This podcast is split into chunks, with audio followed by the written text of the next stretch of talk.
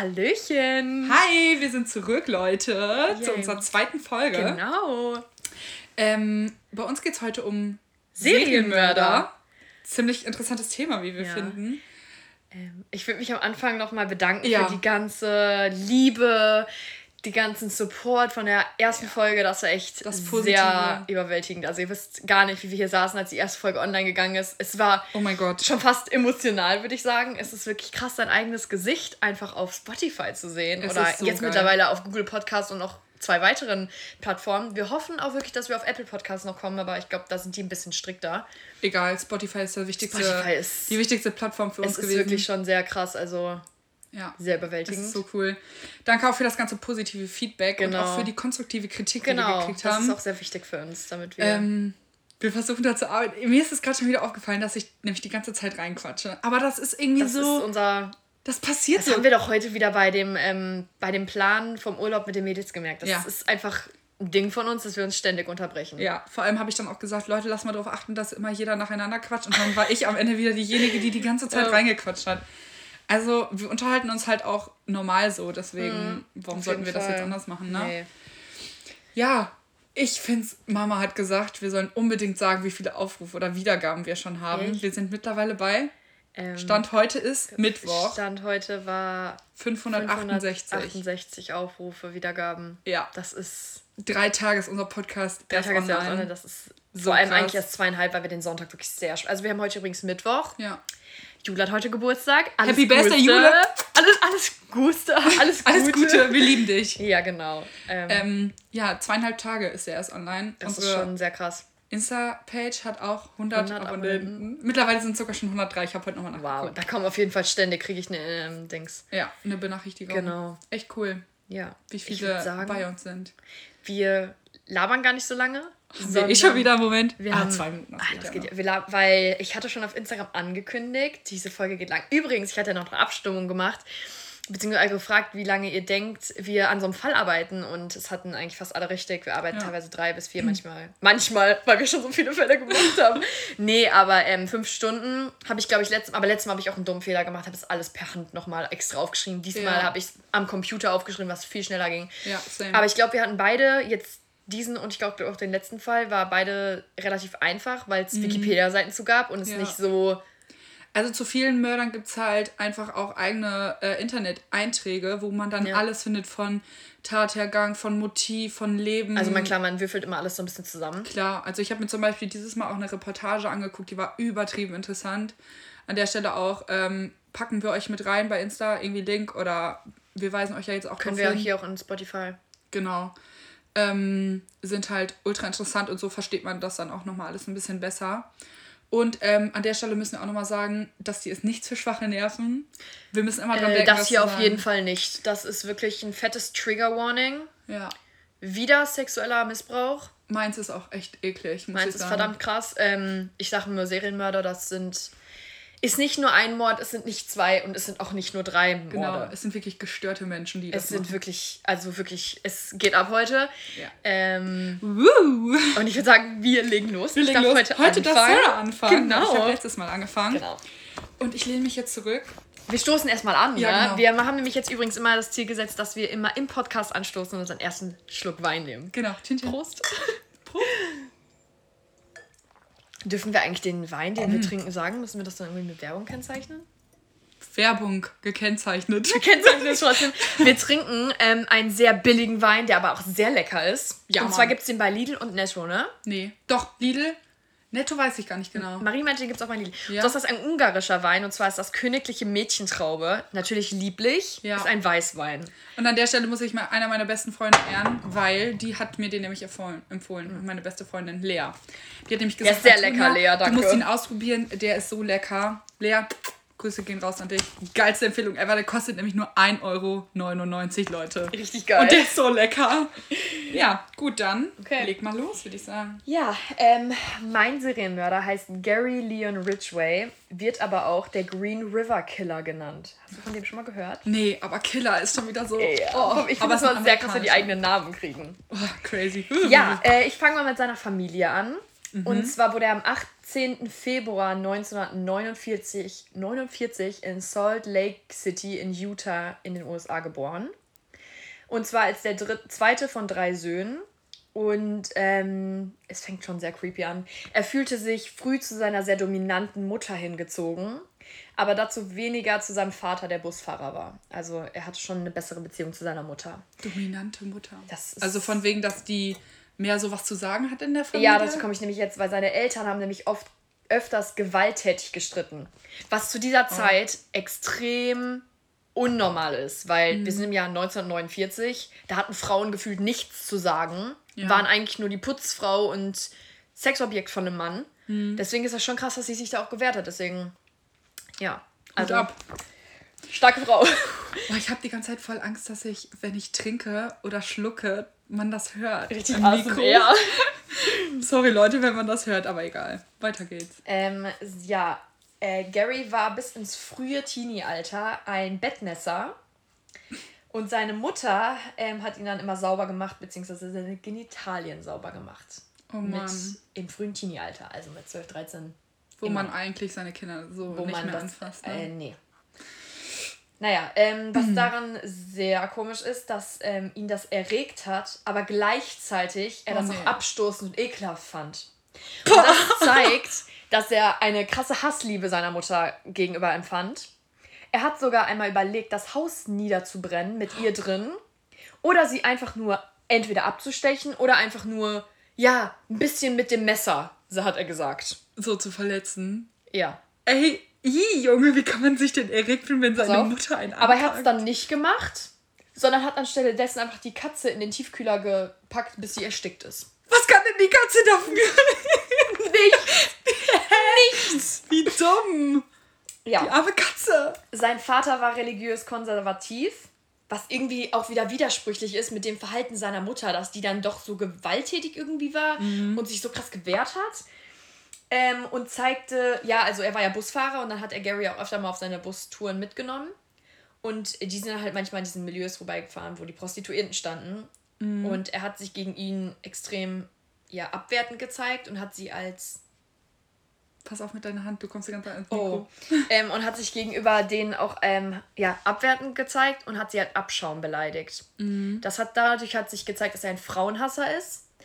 Widersprüchlich wieder dazu. er Mutter. verkehrte gegen, äh, so. dazu aber auch mit den Prostituierten. Ach ja, ach so. Er hat sich auch ja. zum eine gegönnt. Bei Prostituierte kann man ja ruhig niedersprechen oder niederreden, aber man kann ja auch ruhig was mit denen machen. Ja. Ne? Ähm, ja, mit elf Jahren lebte Gary mit seiner Familie in einem sehr heruntergekommenen Viertel in der Nähe eines Flughafens in SeaTac. Das ist eine Stadt, die 23.000 Einwohner hat, circa. Mhm. Das ist ein Außenbezirk von Seattle im Bundesstaat Washington. Die lebten da, weil die Immobilienpreise niedrig waren. Die hatten da sehr viele unterbezahlte Jobangebote. Also ein sehr großer Anziehungspunkt für Kriminalität und Prostitution. Ah, kommt mir irgendwie bekannt vor. mit 16 Jahren hatte Gary seine erste Gewalterfahrung und zwar stach er einen 16-Jährigen mit einem Messer nieder und flüchtete lachend. Überleg mal, wie er wegrennt. Warum lacht er? Weil er das jetzt witzig fand oder weil er sich. Aber es kam danach auch findet? nie zu einem Prozess oder sonst was anderes, nichts passiert. Ist das. Damit. Oh mein Gott. Oh, scheiße. Wer ist das? Wer ist das? Sorry für die kurze Unterbrechung. Mein Papa hat sich ausgesperrt und musste jetzt durch den Keller wieder reinkommen. ja, okay. Ähm, okay. Ansonsten war Gary aber ein durchschnittlicher Teenie mit ähm, unterdurchschnittlichen Schulleistungen. Also mit durchschnittlich meine ich, dass er Interessen am American Football hatte. Er ähm, war unter Gleichaltrigen gut eingebunden. Er war freundlich. Er ging am Wochenende auch mal zu Partys, wie das mit 16 alles möglich war. Mhm. Ähm, und er näherte sich auch gerne Mädchen an. Okay. Ähm, was dazu aber nicht passt, ist, dass er wenig gesprächig war. Und ich finde, das passt nicht zu diesem typischen Typen, den ich mir vorstelle, am Wochenende Party macht. Der American spricht ja Football. auch Weiber an, dann. Der, der äh, Mädchen, Entschuldigung. Ja. der, ähm, ne, also ich finde, das passt nicht so zusammen. Nee, das passt überhaupt nicht zusammen. Also richtig komisch. ja, ähm, nach der Schule ging er, äh, arbeitete er in einer Lastwagenfabrik und wandte sich dem Militärdienst bei der US Navy zu. 1917 heiratete er das erste Mal und zog dann auch nach San Diego um. Er zog irgendwann wieder nach Seattle zurück, aber wann, weiß ich nicht. Das wurde nicht bekannt gegeben. Mhm. Weil er halt mit der Navy immer sich oft im Südpazifik befand, war seine Frau viel alleine. was dazu führte, dass beide Affären hatten. Er aber wiederum ihre nicht duldete, sondern nur seine natürlich. Ja, natürlich. Also dieses so ist es ja ganz oft, ne, so ich sagen. natürlich immer. Ah. Ähm, ja, dann zerbrach die Ehe auch und 1973, also drei Jahre nach seiner ersten Hochzeit, heiratete mhm. er erneut. Seine zweite Ehefrau gab auch später bekannt, er habe sie als Sexobjekt und Haushälterin gesehen. Und jetzt pass auf, der Sex zwischen den beiden fand oft im hohen Gras des nahegelegenen Green Rivers statt. Oh. Also als hätten die kein Bett. Stimmt, weil Zecken und so sind ja auch echt angenehm bei sowas. Ja, ne? ist, so ein stacheliges Aber Green River. Ja, das mhm. ist ein Begriff, der auffällt. Ja. 1975 ähm, war die Geburt, Geburt seines ersten und einzigen Sohnes. Und dadurch wandte er sich dem religiös geprägten Lebensabschnitt zu, las die Bibel, wandte sich den Baptisten zu und später der Pfingstbewegung. Mhm. Gleichzeitig gab er aber auch seinen Gewaltfantasien nach, indem er seine Frau bis zur Bewusstlosigkeit wirkte. Und das hey. war so sein neues Sexspiel. Come on. Wie kann man ja, gut, es ist halt ein Mörder, die können das halt, ne? Aber. Er ist krank. Ey. Bah. 1981 führte das dann zur Scheidung und das war so der Punkt, da konnte er endlich seinen Gewaltfantasien nachgehen. Mhm. Er sagte auch später den Behörden, er so, wenn ich meine zweite Frau umgebracht hätte, hätte ich niemals je eine weitere Frau getötet. Mhm. Ja. ja. Ähm, ah. so, er konnte ja dann seinen sexuellen Fantasien endlich nachgehen. Und zwar mehr als ein Jahr nach der Scheidung begann er eine der größten Mordserien der USA. Heilige Scheiße. Ich will nicht wissen, wie viele der umgebracht hat, Alter. Und zwar war sein Schema immer, dass er mit seinem Wagen durch die Straßenstriche rund um Seattle fuhr und dann Prostituierte mit nach Hause oder zu seinen Lieblingsplätzen im Wald rund um den Green River mhm. mitnahm und dort mit ihnen verkehrte. Wie pervers. Erst mit seiner Frau und dann mit den ganzen Prostituierten. Ja, seine Frau ist ja weg. Ja, toll, trotzdem. Danach, nach dem Sex, ermordete er sie, meist im selben Muster.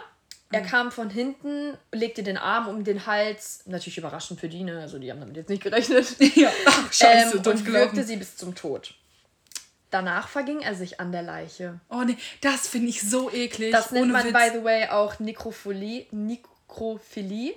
Mhm. Das ist, ähm, wenn die Menschen sich hingezogen fühlen, Sex mit einer Leiche zu haben. Boah, ich finde das so ekelhaft. Das finde ich auch Ey, oh mein Gott, weil du kriegst ja von der Person auch nichts wieder. Also, ja, die zeigt ja. ja. keinerlei Reaktion. Die liegt da einfach nur. Die liegt da und äh, nee, sorry, da bin ich echt raus. Ähm, so einige Taten vollbrachte er auch in seinem Schlafzimmer und da ähm, aber ließ er auch alle Spuren verschwinden, ne? Ja, und zwar brachte er die Leichen in die Wälder um den Green River Mhm. Oder an andere abgelegene Orte. Teilweise hatte, kannte er diese abgelegenen Orte von einem Serienmörder, der vor ihm sehr bekannt war. Und zwar, ich weiß nicht mehr, wie der heißt. Ted Bundy. Den Aha. können wir auch mal bearbeiten. Der ist sehr spannend. Der habe ich mir kurz überflogen. Aber das ist ein sehr langer Fall. Okay. Ähm, ja. Nachts kehrte er dann oft zu den ähm, zu der Stelle, wo er die Leichen abgelegt hatte, zurück. Ach komm, nee. Um nochmal mit ihnen zu verkehren. Oder bah. um ihre Körper zu verstümmeln. Bah. Also der hat die umgebracht, hat die vergewaltigt, also hat ne, ja. ne, mit denen verkehrt, sag ich mal. Genau. Hat die dann da liegen gelassen ist für ein paar Stunden, ist genau. dann nach Hause. was gesnackt. Und dann ist dann wiedergekommen. Mhm. Also hat er die auch offen liegen gelassen, die Leichen? Ja, der hat die irgendwo halt versteckt mäßig, wie man es verstecken kann. Ey, ist ja Oder ekelhaft. Wie er das halt wollte. Ja. Und dann hat er die zackt. Teilweise. Öh. Ja, nice. Den Schmuck von den Frauen nahm er mit zu seiner Arbeitsstelle und gab den seinen Arbeitskolleginnen, weil das für ihn ein Reiz war, wenn die den Schmuck, den er ja von denen gestohlen hat, mhm. einfach getragen haben. Das fand er richtig Geil. nice. Och nö. Oder er hat halt auch mal so Garagenflohmärkte gemacht. Und hat dann die Sachen verkauft. Ja, ähm, er wirkte aber an sich harmlos auf die Frauen. Also er hatte. Ach, jetzt holt sie so, schon ihr Handy raus. Ich zeig mal kurz ein Bild von ihm. Du wirst sagen, er sieht einer extrem nicht so tollen Person extrem ähnlich. Oh mein Gott. Ey, oh mein Gott. Weißt du warum? Oh mein Gott. Ja. Weil meiner genauso aussieht. Nein! Ich schwöre auf alles. Oh, es ist nicht derselbe. Wir denken beide an Adolf Hitler, ne? Genau, der sieht Ey, genau oh aus wie Adolf Hitler. Mein Gott. Wie, wenn ich diesem Mann begegnen würde, excuse me, aber ich würde. Du darfst auf gleich, gleich, ein, äh, gleich ein Bild von ihm zeigen. Ja, haha, wir nehmen mit ja, meinem Handy auf. Achso. Ey. Ja, also Ein bisschen schon- anders, aber die ähneln sich schon sehr. Oh, also Boah, wenn ich so einem schon ein- begegnen würde, würde ich, würd die rennen. Straßenseite Wirklich, wechseln. ich Ne? rennen. Äh, ja, aber trotzdem wirkt er irgendwie vertraut auf die Frauen. Und zwar hat er dann auch noch einen ziemlich tricky Trick gemacht. Und zwar hat er eine intensive Beziehung mit seinem Sohn aufgebaut. Der war zu dem Zeitpunkt ja ungefähr 7, 8, 9, 10. Ich weiß 7, nicht. 8, 19. Ja, Auf jeden also, jung. als seine Eltern sich geschieden haben, war er 6. Ja. Muss man natürlich dann ein Jahr später, war er 7, als alles angefangen hat. Also denke ich, war er so 7, 8. Ja. Und zwar kam dann sein Sohn jedes zweite Woche zu, jedes zweite Wochenende zu ihm und er hat dann seinen Sohn wirklich auf seine nächtlichen Fahrten mitgenommen. Und dadurch, dass natürlich, wenn, wenn dich ein Mann abholt, der ein Kind hinten im Auto sitzt, sitzen hat, denkst du dir Ja. so, "Boah, der, der, der tut mir doch nichts. Ja. Und vor allem, als die dann bei ihm zu Hause ankamen, lag da Spielzeug rum.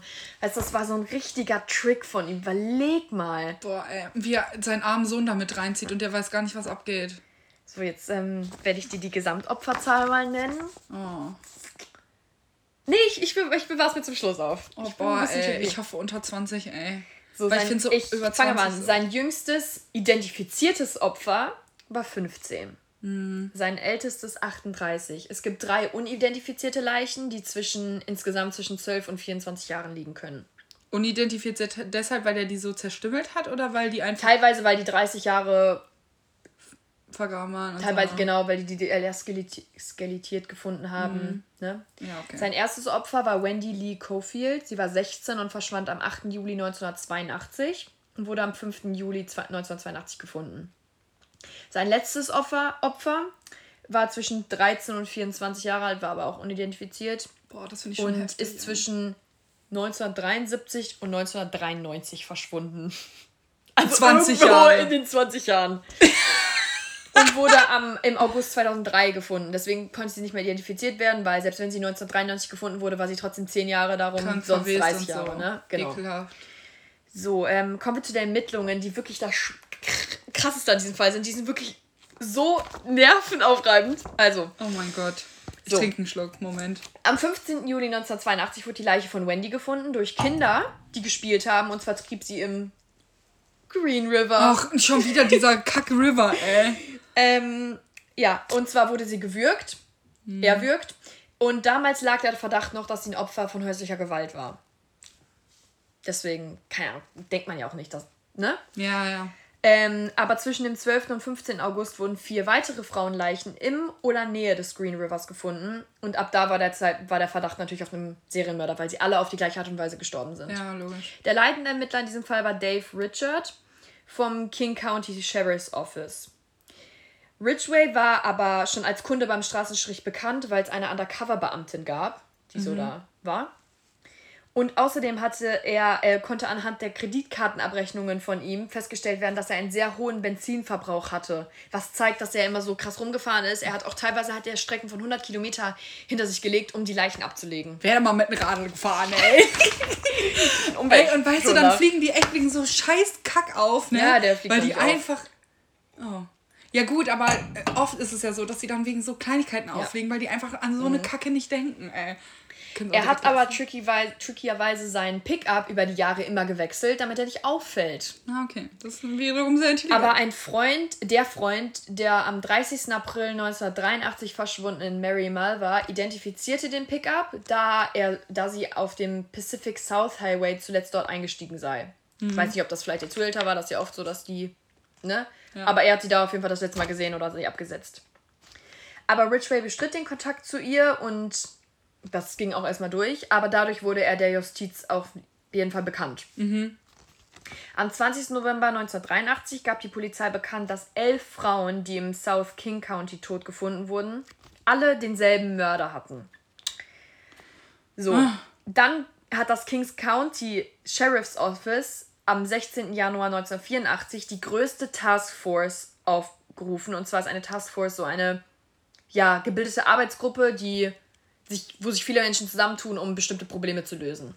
Und zwar bestand diese Taskforce, die war übrigens die größte seit dem Fall Ted Bundy, Ja. dem auch einen bekannten Serienmörder vor ihm. Ja. Und zwar bestand diese Taskforce aus dem Seattle Police Department, dem Pierce County Sheriff's Office, dem Washington State Patrol, dem ähm, Port of Seattle Police Department, dem FBI und der Generalstaatsanwaltschaft des Bundesstaats Washingtons. Krasse Crew, würde ich behaupten. Das ist eine heftige Crew. Das ist und diese Crew, Crew, nannte sich die Green River Task Force. Oh mein Gott. Heftige Heftiger Crew. Shit, muss ich echt sagen.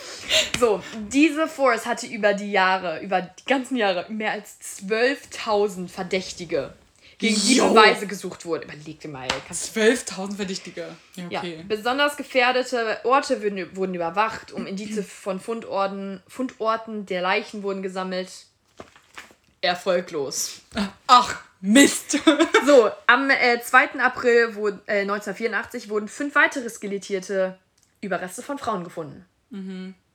Zwei weitere am 20. April, darunter die 36 eine 36-Jährige, die zuletzt 1982 gesehen wurde. Also war sie ja zwei Jahren vermisst. Ey, wir sind ja jetzt schon bei so vielen Leichen. Was kommt denn da noch? Das ist ja ekelhaft. Ridgway, also Gary, kontaktierte den, die Green River Task Force im Mai 1984, um Informationen zu bieten. Genau wie mein Mörder letztes ey, Mal. Genau wie dein Kindermörder. Der hat auch gesagt, ey, brauchen Sie vielleicht Hilfe? So, ich hätte er, da ein paar Special-Informationen für Sie. er hat dann auch einen Lügendetektor-Test gemacht, hat den aber easy problemlos verstanden. Guck, ey, glaubst du an sowas? Nein. Ich auch nicht. Also man sagt ja immer so, dass dann irgendwie das Ich glaube, Leute, die gut oder? lügen können, die beherrschen sich einfach so gut, dass du das, ich weiß nicht, wie man das misst, ich glaube anhand des Pulses und sowas. Ja, Puls, genau. Also man Sorry, aber wenn du gut lügen kannst. Ja. Ich, ich würde halt auch richtig dick bestehen. Ich wäre so gut Du kannst richtig gut lügen. ich nicht. Ich werde immer ja. Ich fliege immer auf. Ich weiß, du ich kann es nichts für dich behalten. Ey, das ist so toll. Das stimmt nicht. Ich muss es mindestens einer weiteren Person erzählen. Ja, also stimmt es ja doch, weil du kannst es ja immer nicht für dich nee, behalten. Kann, es gibt wirklich, glaube ich, nichts, was ich komplett für mich behalten kann. Schlimm aber genug. nee, das ist ja nicht Lügen, aber wirklich Lügen. Ich bin so schlecht im Lügen. Ja. Naja, ist ja auch egal. Ist ja auch egal. Ähm, Hauptsache, du lügst uns jetzt hier nichts vor. Am 29. November 1984 ähm, sagte die Prostituierte Rebecca Garda Guay aus, dass Rich Ray sie bei einer Verabredung ja. gewalttätig angegriffen und gewürgt habe, sie aber fliehen konnte. Er bestritt oh. das Ganze, sagte aber aus, dass Rebecca ihm beim Oralsex in den Penis gebissen habe und deswegen Notwehr, ist deswegen Notwehr war. Scheiße, das ist aber eine gute Ausrede eigentlich. Eigentlich schon, ne? Ja, aber trotzdem mies. Ähm, ich denke mir immer, wenn du dann vor dem wegrennst, was für eine scheiß Angst musst du eigentlich boah, haben. ey, richtig heftig. Vor allem, wenn du so abgelegen bist, dann ich glaube, ich würde Marathon laufen. Ich bin zwar nicht die Sportlichste, aber ich glaube, ich würde übelst schnell werden, ganz ehrlich. Crazy. Ja, ich könnte jetzt die, die Zahl droppen, die es im Dezember 1986 gab. An den Leichen? Ja. Also, äh, das ist, ist noch nicht das Ende. Das ist noch nicht das Ende. Ist das ungefähr die Hälfte? Nein, es ist schon fast am Ende. Okay. So. 42. Oh. Genau, im Dezember. 42, das ist ja über eine ganze Schulklasse. Ja. Ich nehme irgendwie immer eine Schulklasse als Beispiel, keine Ahnung, weil wenn man so sagt, 20, ab 20 finde ich es irgendwie krank. Mhm. Ähm, 42? Ja. Oh mein Gott. So, dann kommt wieder der Serienmörder Ted Bundy ins Spiel. Der hat nämlich einen Brief an die Taskforce geschrieben und zwar hat ein psychologisches Profil des Green River Mörders entworfen. Mhm. Also kennst du das? Dass es wirklich so krasse ja. Profiler beim FBI gibt. Ja. Das finde ich wirklich so spannend, dass es wirklich so Leute gibt, die Leute so gut anhand nur dessen, was die getan haben, können die ein ganzes Profil. Die Mädels von Mord of X haben so einen Fall gemacht über einen Mörder, der auch Prostituierte ermordet hat, und zwar in Alaska. Uh Und da gab es diesen krassen Profiler, ich habe seinen Namen vergessen, irgendwas mit Douglas hieß der am Ende. Ich glaube, das war Michael. Hieß der Michael Douglas? Michael Douglas? Das ist ein Prominenter. Nein, es gibt auch einen Michael Douglas, der ist ein Ermittler. Echt? Ja, habe ich letztens noch im Fernsehen gesehen. Okay. Auf jeden Fall ist er am Ende Douglas und er hat wirklich, dieser Typ hat einfach nur seine Mörder, seine Opfer, ne? Ja, ja. Die hatten halt ein, ein Girl, was fliehen konnte und die hat denen dann alles gesagt, was er mit denen gemacht hat. Und der hat anhand dessen, anhand seines Autos und anhand seiner Wohnung hat der ein komplettes Profil. Die haben sogar, dieser, Mike, dieser Douglas hat sogar bei einem anderen Fall anhand der Art und Weise, wie er seine Stimme durch einen Versteller verstimmt hat, konnten die seinen Job rausfinden. Ja, Mann, ich gucke ja auch gerade Bones. Kennst du Bones? Ja, ich, hab's noch nicht Ja, geguckt. und da ist auch so ein ähm, Psychologe und klar, so das ist krass. jetzt eine Serie, aber das gibt's ja wirklich. Das gibt's ja wirklich. Die an, anhand der kleinsten oder der geringsten Informationen kriegen die einfach so ein heftiges Profil von den Mördern ja. zusammen und das finde ich so krass beeindruckend. Ja. Also, das gut ab, das ist echt so crazy. Krass. Ja, ähm, wie gesagt, er hat ein psychologisches Profil von ihm entworfen und am 6. Februar 1986 wurde dann auch ein Haus durchsucht, was aber erfolglos war. Also mhm. hat das sozusagen nichts weiter, nichts gebracht. Im gleichen Jahr ähm, kam die Green River Task Force immer mehr unter Beschluss der, Beschuss der Öffentlichkeit, die eine schnelle Verhaftung forderte, weil die sich auch dachten, yo, das geht jetzt seit fünf Jahren so. Irgendwann ist doch mal gut, ne? Irgendwann reicht es auch. Jetzt sind es halt Ähm, auch schon ja, dann wurde 42. den Beamten auch noch vorgeworfen, dass wenn die Opfer nicht aus der untersten Sozialschicht kämen, die mehr machen würden. Und das ist ja, das ist ja Oh, leider das ist wieder so. typisch, ne? Aber das ist wirklich Ja, ich teilweise weiß. so. Und das, ist ja auch der Fall, den du eigentlich machen wolltest. Das war ja mit den Prostituierten, ne? Ja. Ja, und Aber das ja finde ich auch immer. Prostituiertenfall. Ja, und Prostituierte werden ja sowieso, das wird immer Das viel krasser. An, also, das wird immer so easy abgetan, wenn es Prostituierte sind, nur weil die Die angeblich sind weniger aber wert auch, sind. ähm, in meisten Fällen sind die aber auch für Serienmörder leichte Opfer, weil die Ja. meistens aus einer sozial ähm, schwachen schwachen Ebene, Haushalt also, kommen. ja. Die sind drogenabhängig teilweise, die werden Ja, und die kommen halt auch vermisst. easy mit. Genau, die werden nicht Die, vermisst. die haben müssen keine das ja machen. Die machen das ja so, um irgendwie zu überleben und die vermisst Ja. halt auch teilweise keiner. Ja, das ist ja auch in Deutschland genau das Gleiche. So, die Ja. kommen ja meistens so aus Osteuropa oder so, arbeiten dann hier halt nur und haben hier aber keine Verwandtschaft. Genau. Die vermisst Dadurch halt vermisst die Schwein. halt niemand, wenn die Ja. sich mal ein paar Wochen nicht melden. Richtig öde, ey. Ja. Öde, haha. Ähm, genau, die Polizei durchsuchte Ridgeways Haus und Fahrzeug am 8. April 1987, da er nämlich mit zwei der 46 Opfern zuletzt gesehen worden sei. Und das Kriminallabor hat dann Haar, Schamhaar und Speichelprobe von ihm mitgenommen, aber die DNS-Identifizierungstechnik war damals absolut Ja, nicht ausgereift und dadurch hatten die keine sachgerechte Auswertung und es gab halt auch keinen anderen Beweis gegen ihn. Und dadurch fühlte sich der Täter natürlich unbesiegbar, weil wie oft wurde er schon von der Polizei unter die Lupe Ja, der genommen denkt und sich so, nie, nie was passiert. Ja, und der denkt sich so, ja, komm, 1988 heiratete Ridgway erneut, zum dritten Mal. zum dritten Mal, und mit seiner neuen Ehefrau galt er als unzertrennlich. Ja, natürlich. Weil es ja vorher auch immer so gut geklappt hat, ne? Im selben Jahr gab es eine zweistündige TV-Ausstrahlung bei den Green River Mörder, wo auch 100.000 US-Dollar ausgesetzt wurden für Hinweise, die zur Verhaftung führen würden. Und darauf gab es auch 4.000 Anrufe. Erfolglos. oh Mann, warum doch das so schnell? Ich wollte es auch sagen. Ja, Ja. dann rufen halt auch so übelst Leute an, die sich irgendeine Scheiße ausdenken, damit die halt die Ja. Kohle kriegen, ne? Und ähm, über die Jahre schrumpfte die Green River Task Force extrem. Und im Juli 1991 bestand sie nur noch aus einem Mann. Überleg mal aus den, den ganzen Police Departments. FBI und 20 Police Und alle so, kein Bock mehr. Und er Alle so, so, äh, ich bleib hier. Und er so, ich will das weitermachen, ich will ihn nicht finden. Geil, Und jetzt fasse ich mal kurz zusammen. Jahrelange Suche, eine Taskforce-Bildung, 15 Millionen US-Dollar, die insgesamt ausgegeben wurden. ein 200.000 US-Dollar Computereinsatz und Tausende von Befragungen und keine Verhaftung. Das ist so nix. traurig. 15 Millionen Dollar und der lacht sich einen ab zu Hause, der, Der denkt sich so, jetzt mal die nächste Der hier. kommt gar nicht mehr klar. Der denkt sich, sind die hohl, Und zu dem Zeitpunkt gab es dann halt wirklich Spekulationen, dass der Mörder wegen einem anderen Fall im Gefängnis sitzt, er weggezogen ist oder einfach gestorben ist, weil alle so waren, ey, das kann es doch nicht mehr sein. Ja, aber sorry, was, wie gut muss dieser Typ gewesen sein, dass die nichts gefunden haben. das war halt auch zu einer anderen Zeit, ne? Aber trotzdem. Ey. Und dann gab es halt noch weitere Mordfälle, aber die wurden ihm nicht zugeschrieben. Aus was für immer Gründen, weil. Kommt später. Jetzt sch- machen wir einen Zeitsprung ins Jahr 2001. Er ist immer noch auf freiem Fuß. Nett, mein Geburtsjahr. Mhm. Meins auch.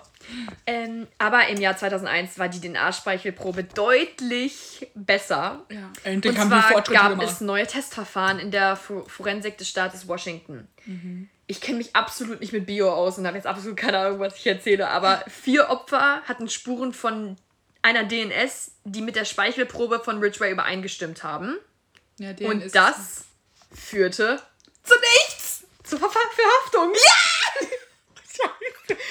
er wurde verhaftet. Ey, endlich. Endlich im Jahr 2001 nach 20 Jahren. Ach ja, und übrigens 15 Millionen US-Dollar. Ey. Genau. Oh, Ja. tut mir leid, Leute. Ich habe gerade so heftig in das scheiß Mikro geschrien, ey. Ja. Aber ähm, DNS ist halt in H, in Ja, Speichel und so enthalten, deswegen passt das Am wahrscheinlich. 3. April 2002 Mhm. Denke ich mal, ja.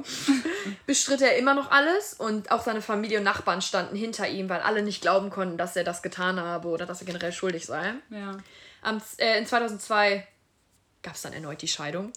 Weil dann, oh. ich glaube, denke ich mal, auch seine Frau sich eigentlich gedacht hat, ey, komm. Ja. Wer hätte das gedacht? Der Hier, typ ist, ich, vier Opfer, die gleiche DNS-Spuren. Du bist auch schuldig. Ähm, am 26. Juli 2003 ähm, wurde er vom King County Gefängnis in Seattle an einem unbekannten Ort überführt.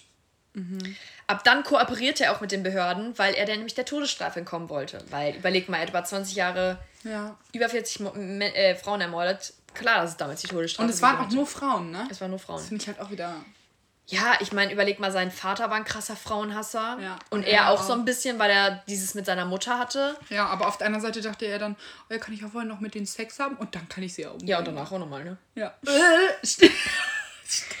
ja, und zwar hat er dann mit ihnen kooperiert, hat ihn äh, die Beamten zu Tatort und Leichen geführt und über die Jahre wurden weitere Le Funde von Leichen und Knochen, gab es weitere Funde von ihnen, die verloren gegangen sind. Und im Oktober 2003 gestand er zwei weitere Morde, die vorher nicht mit ihm in Verbindung gebracht wurden. Also es gap ja mal, dass es weitere Mordfälle einfach nicht mit ihm zugeschrieben, zu ihm mhm. zugeschrieben wurden. Ja. Er hat die dann aber gestanden. Finde ich auch krass, dass sie das dann doch noch stehen. Ja. Die denken wahrscheinlich, ja, jetzt bringt es eh nichts mehr. Im Dezember 2010 spannten, fanden spielende Kinder, oh, wieder, Junge, schon wieder Kinder, menschliche Überreste von Rebecca Mor Morillo. Ähm, und das war im Dezember 2010 und bis Februar 2011 schwieg er über diesen Mord.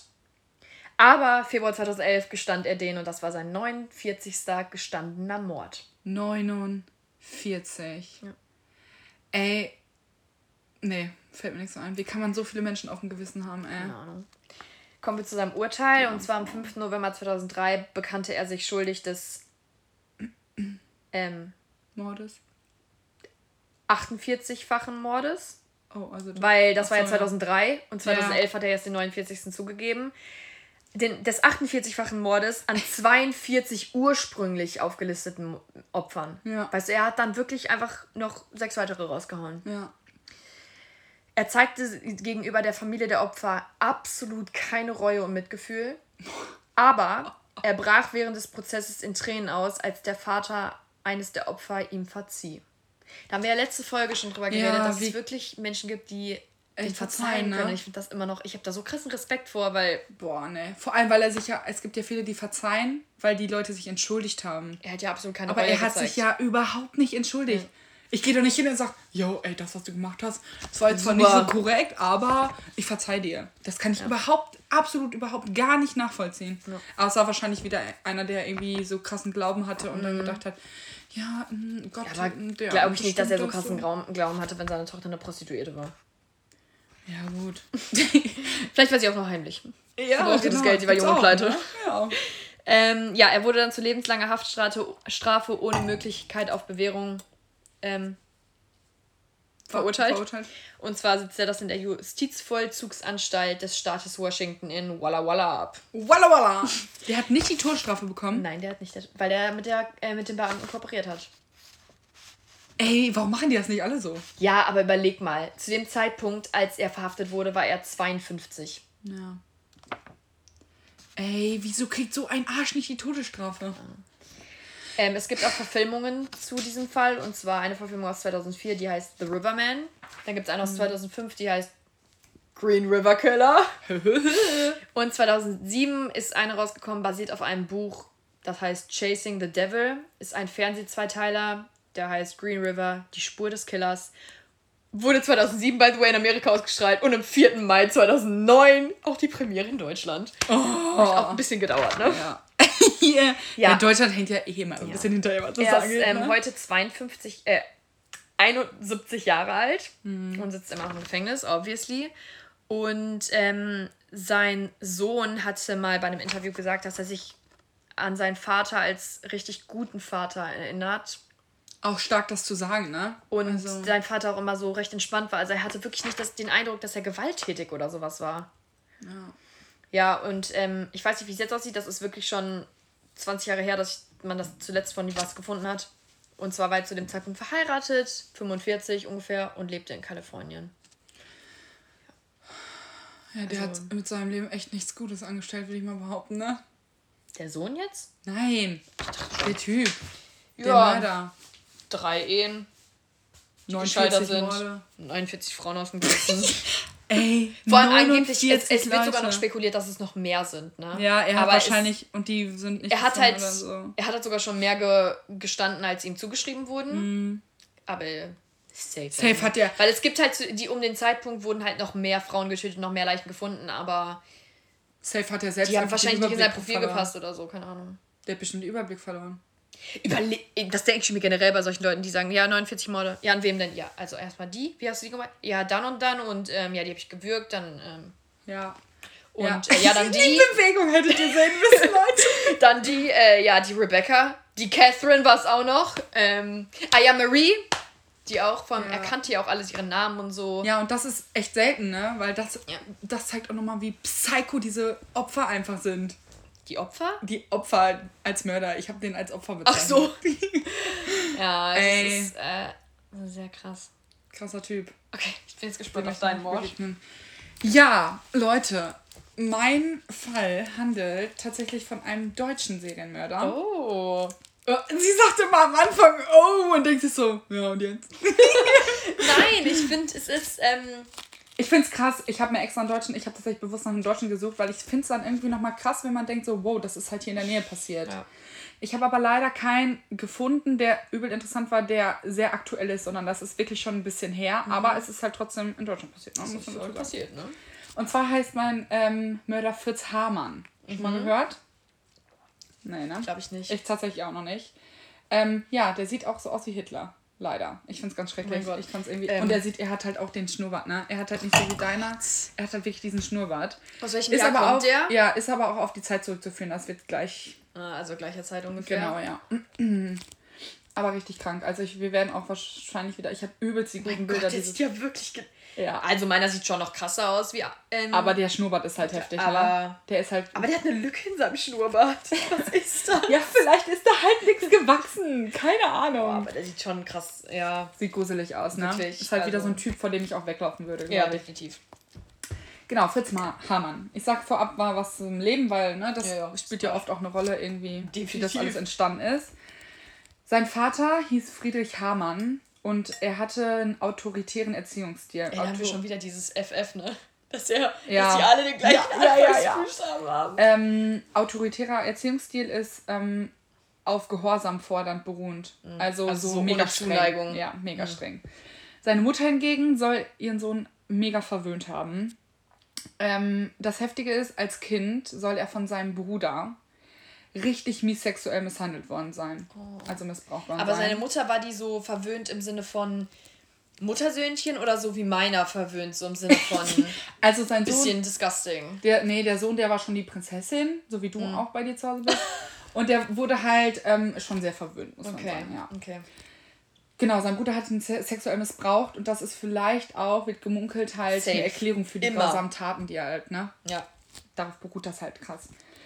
Nach der Schule fing er eine Schlosserlehre an und während dieser Schlosserlehre traten plötzlich Halluzinationen äh, auf. Und als sich diese Symptome, also diese Halluzinationen, immer wieder wiederholten, ähm, brach er halt seine Lehre ab, weil das halt nicht mehr vereinbar war. Daraufhin wurde er dann arbeitslos und ohne Antrieb. Er hat vorher aber noch in der Zigarrenfirma von seinem Vater gearbeitet. In welchem Jahr war das alles nochmal? Äh, also er wurde 18, Ende 1800 geboren. Okay, Ja, es ist wirklich schon ein bisschen her. okay. Also das späteste, was irgendwie passiert, war, glaube ich, 1800. Ich sag's nicht, ich weiß es nämlich nicht genau. Wir werden auch noch darauf zurückkommen. Ich habe äh, auch leider gar nicht gefunden, wann er geboren wurde. Hier genau, also es kommt gleich. Also er wurde dann halt, also er hat dann nach diesem Abbruch der Lehre, hat er halt in der Zigarrenfirma von seinem Vater gearbeitet, hat aber auch alles nicht so funktioniert, weil die ähm, Beziehung zu seinem Vater scheiße war und weil der einfach mega faul war. Ähm, dann wurde er halt arbeitslos und hatte halt keinen Antrieb mehr zu arbeiten. Und irgendwann kam es dann dazu, dass er von seiner Nachbarin verführt wurde. Und in jungen Jahren. Und das war quasi der Auslöser dafür, dass er irgendwie, warum auch immer, Gefallen daran gefunden hat, dass er ähm, Nachbarskinder missbraucht hat. Warum Nachbarskinder? Ich habe keine Ahnung. Wahrscheinlich, weil die wieder mega leicht anzulocken waren oder I don't know. Ich weiß leider auch gar nicht, wie alt er da zu dem Zeitpunkt war, aber der müsste halt im Jugendalter gewesen sein. Ja, Also nicht Jugendalter, Lehre. sondern so Auszubildendenalter, ne? Ja, aber früher war man auszubildend schon Voll früh, 14 genau so. deswegen. Also, Ja. Ähm, daraufhin folgte ein Strafverfahren. Es konnte aber leider nichts nachgewiesen werden, werden, weil das war halt auch eine Zeit, da konnte man ja, sowas wie natürlich, man heute, ne? Zeit. Und dann wurde das Strafverfahren halt eingestellt. Ähm, daraufhin wurde er in eine Heilanstalt eingewiesen. Ich glaube von seinen Eltern. Ich weiß es aber nicht genau. Ja, wegen aber wahrscheinlich diesen Halluzinationen. ja, weil der Typ halt gestört war, ne? ähm, man attestierte ihn somit dann als unheilbar, also seine Halluzinationen und so, man äh, attestierte ihn als unheilbar und dass er halt nur Schwachsinn im Kopf hat. Ähm, das war für ihn eine übelst traumatische Erfahrung und deswegen ähm, floh er aus dieser Heilanstalt. Also er ist halt abgehauen und hat sich in die Schweiz bye. und hat sich halt in die Schweiz abgesetzt. 1899 kam er dann zurück und war zu dem Zeitpunkt auch verlobt. Die Verlobung ging aber in die Brüche. Hey, So wie bei dir. Surprise. Also irgendwie haben Serienmörder, nee, meine hat nicht bis zur Hochzeit geschafft. ja, das, seine, irgendwie haben die seine Serienmörder... längste Ehe hielt, hielt über zehn Jahre. Oh wow, also bei mir jetzt nicht so lange. Also bei dem hier. Serienmörder haben es vielleicht auch einfach nicht so mit der ja, Liebe. ich glaube, die haben sich so mit der Liebe. Ein Jahr später, also 1900, ging er dann zum Militär. Und da fing es wieder an. Also sobald er irgendwie zur Arbeit kommt, kommt irgendwas, passiert irgendwas. Er hat dann ganz viele Ohnmachtsanfälle bekommen und kam dann vier Monate ins Lazarett. Ein Lazarett ist ein Krankenhaus für Soldaten. Ähm, da wurde dann halt so eine He hebephrene Schizophrenie festgestellt. Und das ist halt, wenn das Gefühlsleben sich verändert, also die Gefühle komplett durcheinander kommen und man halt unter Wahnvorstellungen und Halluzinationen leidet. Dann ging er in Rente. So eine, sozusagen eine Frührente. Ja, weil er 18, halt, 19. genau, er kam halt überhaupt nicht, klar, er hat Ja, halt nichts machen können. nichts zu gebrauchen. Genau, ja. Ähm, ach, übrigens, er ist in Hannover aufgewachsen. Ne? Nur so Ah, zur Info. okay. Er war ja dann in der Schweiz, bla bla. Und dann ke- kehrt er nach Hannover zurück und verklagt seinen Vater auf Unterhalt, damit er halt irgendeinen Verdienst hat, ne? damit er irgendwie Geld hat. Mhm.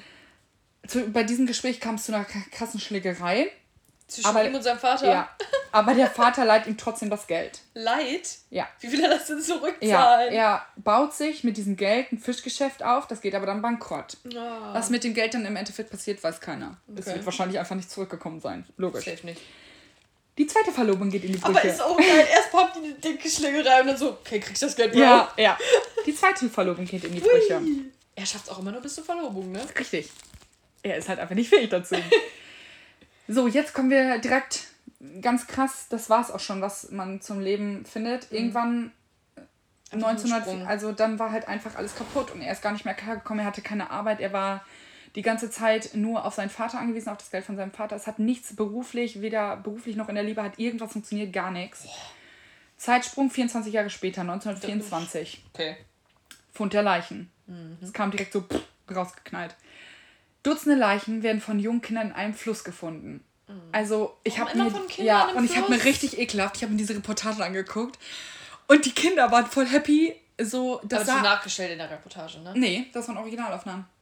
Ja, man hatte tatsächlich damals schon einen Film. Fi- Ja. Die Leute waren damals schon krank. Ich weiß nicht, da gefilmt. waren auch, ich weiß auch nicht, ich glaube, das war dann halt so während des Fundes. Also irgendjemand hat dann die Kamera quasi eingeschaltet. Ähm, das sah so aus wie so ein, musst du dir vorstellen, wie so ein Fluss in Amsterdam. Das sind ja immer diese Breiten und rechts und links waren Häuser. Und man sieht halt in diesem Video, wie diese Kinder mit so Keschern Knochen rausholen. Oh, Richtig ekelhaft. Bei den Überresten handelt es sich ausschließlich um junge Männer. Das wird halt nachher dann diagnostiziert. Der Täter war schnell gefunden, Fritz Hamann. Kommt gleich warum. Zeitungen, Journalisten und so weiter, also die ganzen Medien, durch die wird der ganze Fall auch über Hannover total bekannt. Also sowohl in Deutschland als auch im Ausland. Also komplett rum, ne? Ähm, obwohl man den Fall eigentlich verschweigen wollte. Also man wollte eigentlich nicht, dass es so weit kommt. Weil klar, man will ja nicht, Hannover will ja nicht, äh, wir haben einen Serienkiller bei uns. Ähm, Nicht? die Medien bezeichneten ihn damals als Vampir, der seine jungen Liebhaber ermordete. Er war übrigens homosexuell. Ja, obviously. Weiß ich auch wieder nicht, ob das irgendwie zurückzuführen ist auf das, dass sein Bruder ihn vergewaltigt hat oder so. I don't know. Stimmt. Weil ob er das dann wie bei deinem Täter vielleicht irgendwie erregend fand, keine Ahnung. Ich will es auch ehrlich gesagt nicht wissen. Aber war das nicht damals, ich meine, das war 1924, war das nicht damals voll das Skandal, dass Mhm. Mega. er dann auch noch homosexuell Mega. war? Ja. In dem Ort, also in Hannover, gab es übrigens auch nur 23 von den ganzen Einwohnern bekannte ähm, ja, die haben sich Homosexuelle. Genau, die halt von der Polizei bekannt wurden und dadurch wurde er auch gefunden, weil man, es war ziemlich schnell anhand verschiedener Indizien bekannt oder wurde der Polizei bewusst, dass es ein homosexueller Mörder war. Warum auch immer, weil man halt das irgendwie an, Hat er, ansehen hat er konnte. Leichen sexuell missbraucht? Ja, auf jeden Ja. Fall. Und deswegen wurde er auch so schnell gefasst, weil er eben auch verschiedene Berufe ausgeübt haben, die dazu passen. Da komme ich aber gleich zu. Ähm, er wurde eben als der Vampir, der seine jungen Liebhaber ermordete, oder als der Werwolf, der sich von ihrem Fleisch ernährte, oder als der Metzger, der das Fleisch verkaufte, Also war ja Kannibale auch noch gleichzeitig oder bezeichnet. Komme ich gleich zu. Dr. Hania Siebenpfeifer, das ist eine Literatur. ich wusste, dass du lachst. Ich wusste, ich musste mich so zusammenreißen. Doktor was? Dr. Hania Siebenpfeifer. Das ist so ein scheiß deutscher Name. Warum bin ich da so lustig? Und die hat auch so geredet. Also das war ein Interview jetzt aus der aktuellen Zeit. Weil, der, The- weil das halt ähm, mega das ähm, krasse Ereignis war in der deutschen Geschichte auch, ne? Oder in der deutschen Serienmördergeschichte.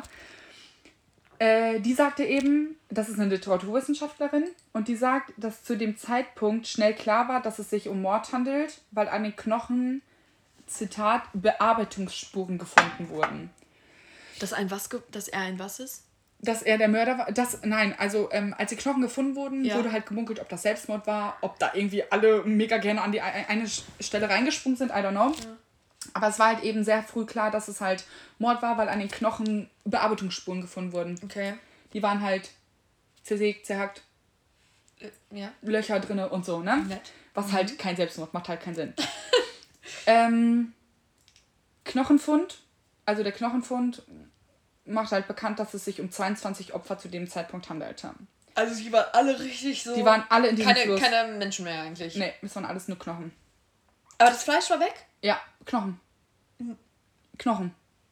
Und die Kinder haben das gefunden. Ja. Aber finde ich, find ich netter für die Kinder, dass die nur Knochen Als finden, ja, als find dass die da so jemanden finden, der da so voll aufgequollen im Wasser so. Ja. Der Fall macht schnell die Runde, wie eben schon gesagt, eben durch die Presse. Also die Presse wurde auch in diesem Beitrag gesagt, hatte so einen krassen Einfluss darauf, weil die sich halt Die mega sich an dem Thema aufgegeilt haben. Die haben Ja, sich da drauf gestürzt. Das ist doch immer so bei der Presse. Die finden es richtig geil. Ja, die haben quasi die Bekanntheit gerochen und haben sich Aber drauf Antonia, sag mal ehrlich, wenn du hören würdest, dass hier in der City. Alter, ich will Shitfahren direkt aufnehmen. Ich will direkt eine Folge dazu machen. Nee, also ist schon verständlich. Ähm, dann war da noch so ein Typ, der ist französischer Kulturwissenschaftler, Lionel Richard. Richard? Richard. Richard? Richard? I don't fucking Französisch in know. der Schule? Ja, aber. Richard. Oder? Richard? Ri- Nee, Richard. Lionel Richard. Richard. Ja, ist ja auch das egal. war verdammt gut. Ist ja auch egal. Französischer Kulturwissenschaftler, der sagt, er gab sich als Altkleiderhändler aus, er verkaufte billige Kleidung und das war die Kleidung, war die Kleidung seiner Opfer. Außerdem bot er günstig Fleisch an. Ja. Ich fand ja diesen Skandal, den wir 2015, 2000, keine Ahnung wann hatten, wo im Aldi in Hackfleisch Pferdefleisch war. Ja. Das fand ich ja schon, da war ich schon so, Genau. warum bin ich froh, dass das meine Eltern nicht bei Aldi Fleisch kaufen, Ja. da hatte ich richtig Angst, schon mal vor, du isst ein Schwein. Schon mal vor, du isst einen Menschen. Ja. Heftig, ne? Und genau deshalb fiel eben auch der Verdacht auf ihn, weil er hatte nämlich den Beruf, er hat sich nämlich als ähm, Metzger ausgegeben und hat das Fleisch so billig verkauft. Und da sind die dann, und er war homosexuell und das waren alles so Indizien, die ihn quasi, Richtiges Profile angelegt. die, die, genau, die die Polizisten eben zu ihm geführt haben. Historiker Dr. Thomas Keiter oder Thomas Keiter, das war ein Deutscher, Entschuldigung, Thomas Keiter sagt, Kannst du nicht viel aussprechen bei einem Deutschen? äh, äh, Fake News, Dr. Thomas Keiler Oh, sagt, ey, du hast es auch mit Nachnamen, ne? Ja, ich kann meine eigene Schrift nicht lesen. Und ganz schnell gab es auch das Gerücht, dass Hamann das Fleisch seiner Opfer verkauft hat. Ne, klar. Die Leute hatten halt daraufhin dann mega Angst, dass sie halt das Fleisch gekauft haben und vielleicht auch, also er hat halt Menschenfleisch und halt auch Tierfleisch verkauft und die hatten halt übelsches auf der einen Seite. Gemixt. Hier, ich hab gemischtes. Ja, gib mal halb, hack halb und halb. Halb, halb, halb was? Ach, halb. Halb halb, Tier, halb. halb Mensch. Halb Mensch. Ja, die hatten halt, auf der einen Seite waren die übelst neugierig auf den ganzen Fall, weil das war halt mega das Highlight bei denen in der Zeit, ne? Aber auf der anderen Seite hatten die halt mega Angst, ähm, dass sie halt Menschen Das gegessen war ja auch noch. Um an der Stelle nicht krass zu spoilern, will ich jetzt erstmal nicht mit dem Tod oder mit dem Morden an sich weitermachen, sondern mit dem Schauplatz. Also wo das alles so stattgefunden hat. Okay. Das ist jetzt eher so ein Fließtext, den ich abgetippt habe. Deswegen ist es jetzt ein bisschen mhm. schöner, glaube ich, anzuhören. Vorgearbeitet dann schon, ja, nicht schlecht. Schaupla Schauplatz, fängt schon toll an. Schauplatz der Mordserie war die hannoversche Altstadt in der Zeit der Weimarer Republik. Mhm. Diese Epoche wurde der preußisch-wilhelminische Ordnungsstaat durch die Nachkriegswirren ähm, des Jahres 1908 schwer erschüttert. Das ist mir zu viel Geschichte. Ja, also Krieg. Für alle, die es nicht wissen, ich war grottige Geschichte. Ich, ich hatte auch. in der Q2 Geschichte Zusatzkurs. Genau deswegen habe ich sie dazu geschrieben, damit du es verstehst. Danke. Also, Weimarer Republik, mhm. Nachkriegszeit, Krieg. Deshalb wollte ich nämlich gerade auch sagen, dass sie sich da selbst so dran aufgegeilt haben, weil es halt so das erste Ereignis am ja. Ersten Weltkrieg war. Ich, das wusste ich so. Sehr gut. Hamanns Milieu und sozialer Mikrokosmos, also Mittelpunkt, stellte der Hauptbahnhof Hannover und die Lein, Lein ein oder Leineinsel Klein-Venedig dar. Das sind halt zwei mhm. Punkte so in Hannover. Die öffentlich zugängliche Wartehalle des Hauptbahnhofs diente Obdachlosen, Arbeitslosen, elterlosen Kindern und Ausreißern. In großer Zahl als Zufluchtsstätte. Also auch wieder Leute, die vielleicht niemand vermisst. Ja. Oder ne? Hm. Die von Armut, Elend und Hunger geprägte Situation wurde durch das Eintreffen gewaltbereiter und traumatisierter Soldaten am Verkehrsknotenpunkt Hannover weiter angeheizt. Die 450.000 Einwohnerstadt entwickelte sich aufgrund ihrer günstigen geografischen Lage zu einem internationalen Durchgangs- und Schiebermarkt, wodurch Kriminalität und Prostitution stark anstiegen. Ne? Also mega viele Leute unterwegs, deshalb auch alles unauffällig, was da passiert. Aufgrund der Nahrungsmittelknappheit fanden unter anderem zahlreiche illegale Tierschlachtungen von Hunden, Katzen und Ziegen statt. Auch wieder ein Punkt, wo er das super gut drunter verstecken konnte. Hamann machte sich die allgemeine Lage während der Inflationszeit und vor allem die verzweifelte Situation von Jugendlichen zunutze und bot ihnen gegen sexuelle Gefälligkeiten für eine oder mehrere Nächte Unterschlupf an. Also wieder Obdachlose, die einfach nur froh sind, dass sie dann für ein paar ja. Halt wohnen konnten. Im Jahr 1918 entstand, also das ist jetzt wieder alles vor dem Mord passiert, ne? Mhm. Logisch. Im Jahr 1918 entstand in, der, in den Gartenanlagen um das Café Kröpke herum ein Markt der männlichen Prostitution. Also nur Männer. Homosexuell. Krass, dass es damals Zusammenhang. Schon gab. Ja. Von denen etwa 500 in den polizeilichen Akten registriert waren. Von diesen Prostituierten, ne? Mhm. Hamann bewohnte eine Wohnung in der Neuen Straße, welche, sich in der Kallenberger Neustadt befand, in der es weitere Treffpunkte für Homosexuelle gab. Also wer halt, er war halt richtig krass in dieser schwulen Szene drin, schon damals. Mhm. Ähm, zeigt sich auch nachher wieder bei den Opfern. Jetzt habe ich schon übelst gespoilert. Die Gassen der Altstadt auf der Leine-Insel verkamen zu dieser Zeit mehr und mehr zu einem Verbrecherviertel der Unterschicht. In den einschlägigen Kneipen Kreuzklappe, Kleeblatt oder Deutscher Hermann entstand zwischen Prostituierten, Zuhältern, Dieben und Hehlern ein lebhafter Schwarzmarkt, um die Hemmschwelle wegen Eigentumsdelikten Menschen zu töten war gering. Also es war halt, er war halt in so einem perfekten Milieu einfach drin. In der Neuen Straße befand sich das Wohnhaus der Herzog Friedrich Wilhelm von Braunschweig, welches später als Armenhaus diente. In der folgenden Epoche verkamen die 300-jährigen Häuser zu einem Gebiet der Unterschicht. Also das, was ich jetzt sage, ist eher so eine Nebeninformation, mhm. die ich aber irgendwie für Wichtigkeiten habe. Die Wohnungen lagen in holzkäfrigen Verschlägen, die nur von dünnen Tapeten oder Bretterverschlägen. Alter, dass du dich jetzt bewegst, hört man so safe in dem Audio. Ich mich ein bisschen gemütlich hinlegen. die Wohnungen lagen in holzkäfrigen Vorschlägen, Verschlägen, die nur von dünnen Tapeten oder Bretterverschlägen voneinander abgetrennt waren. Also sehr hellhörig. Man hat dann alles gehört, was bei den Nachbarn passiert ist. Oh Gott, wie schlimm. Mhm. Hamann wohnte seit dem 1. Juli 1921 in der neuen Straße Nummer 8 als Untermieter der Frau Rehbock und gab an, dort außerdem ein Warenlager betreiben zu wollen. Also er brauchte viel Platz. Das geschichtsträchtige Haus, welches überwiegend von Arbeiterfamilien bewohnt wurde, lag zur Hinterseite hin direkt am Fluss Leine und besaß Fluss Leine, da wurden die Knochen gefunden, mhm. und besaß eine Durchfahrt zu einem dahinterliegenden gemeinsamen Hof. Hamanns Wohnung befand sich rechts vom Hauseingang an dieser Durchfahrt und die Closets in der rechten Ecke des Hofes. Die Leine, also dieser Fluss war von Hamanns Zimmer aus nicht Safe, erreichbar. Das ist ein französischer Name. Sie heißt eigentlich Lane oder sowas oder keine Ahnung was. Das weiß ich nicht, weil Weimarer Republik ist ja, glaube ich, auch mit Franz Frankreich und so. Das, also bei, diesen, bei dieser Reportage haben auch voll viele äh, französische Wissenschaftler, also so Wissenschaftler gesprochen. Das kann natürlich jetzt auch sein, dass es irgendwie Lane heißt, aber ich sage einfach Leine, weil Leine hört sich cool an, ist Deutsch. also das soll ich jetzt nicht wild klingen. ähm, ach genau, also dieses Haus, wo er gewohnt hat, lag halt ähm, zur Hinterseite an diesem Fluss. Aber der Fluss war von seiner Wohnung nicht direkt begehbar. Ähm, von diesem Zimmer, das er gemietet hat. Um ja. die Knochen in dem Fluss zu entsorgen, musste er sich also aus dem Haus bewegen. Mhm. Also einmal rum. Hamanns Zimmer diente während seiner Abwesenheit. Ähm, er musste nämlich eine Haftstrafe antreten während der ganzen Zeit und hat sein Zimmer als untermietet, also untervermietet.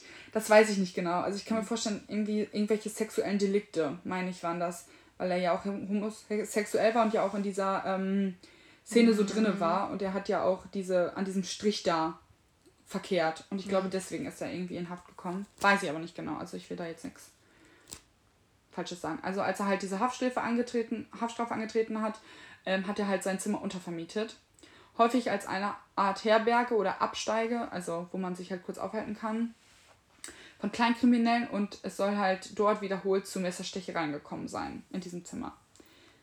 Im Jahr 1922 sperrte die Wirtin das Zimmer und verwies den Untermieter Hans Granz nach, nach einer Streiterei des Hauses.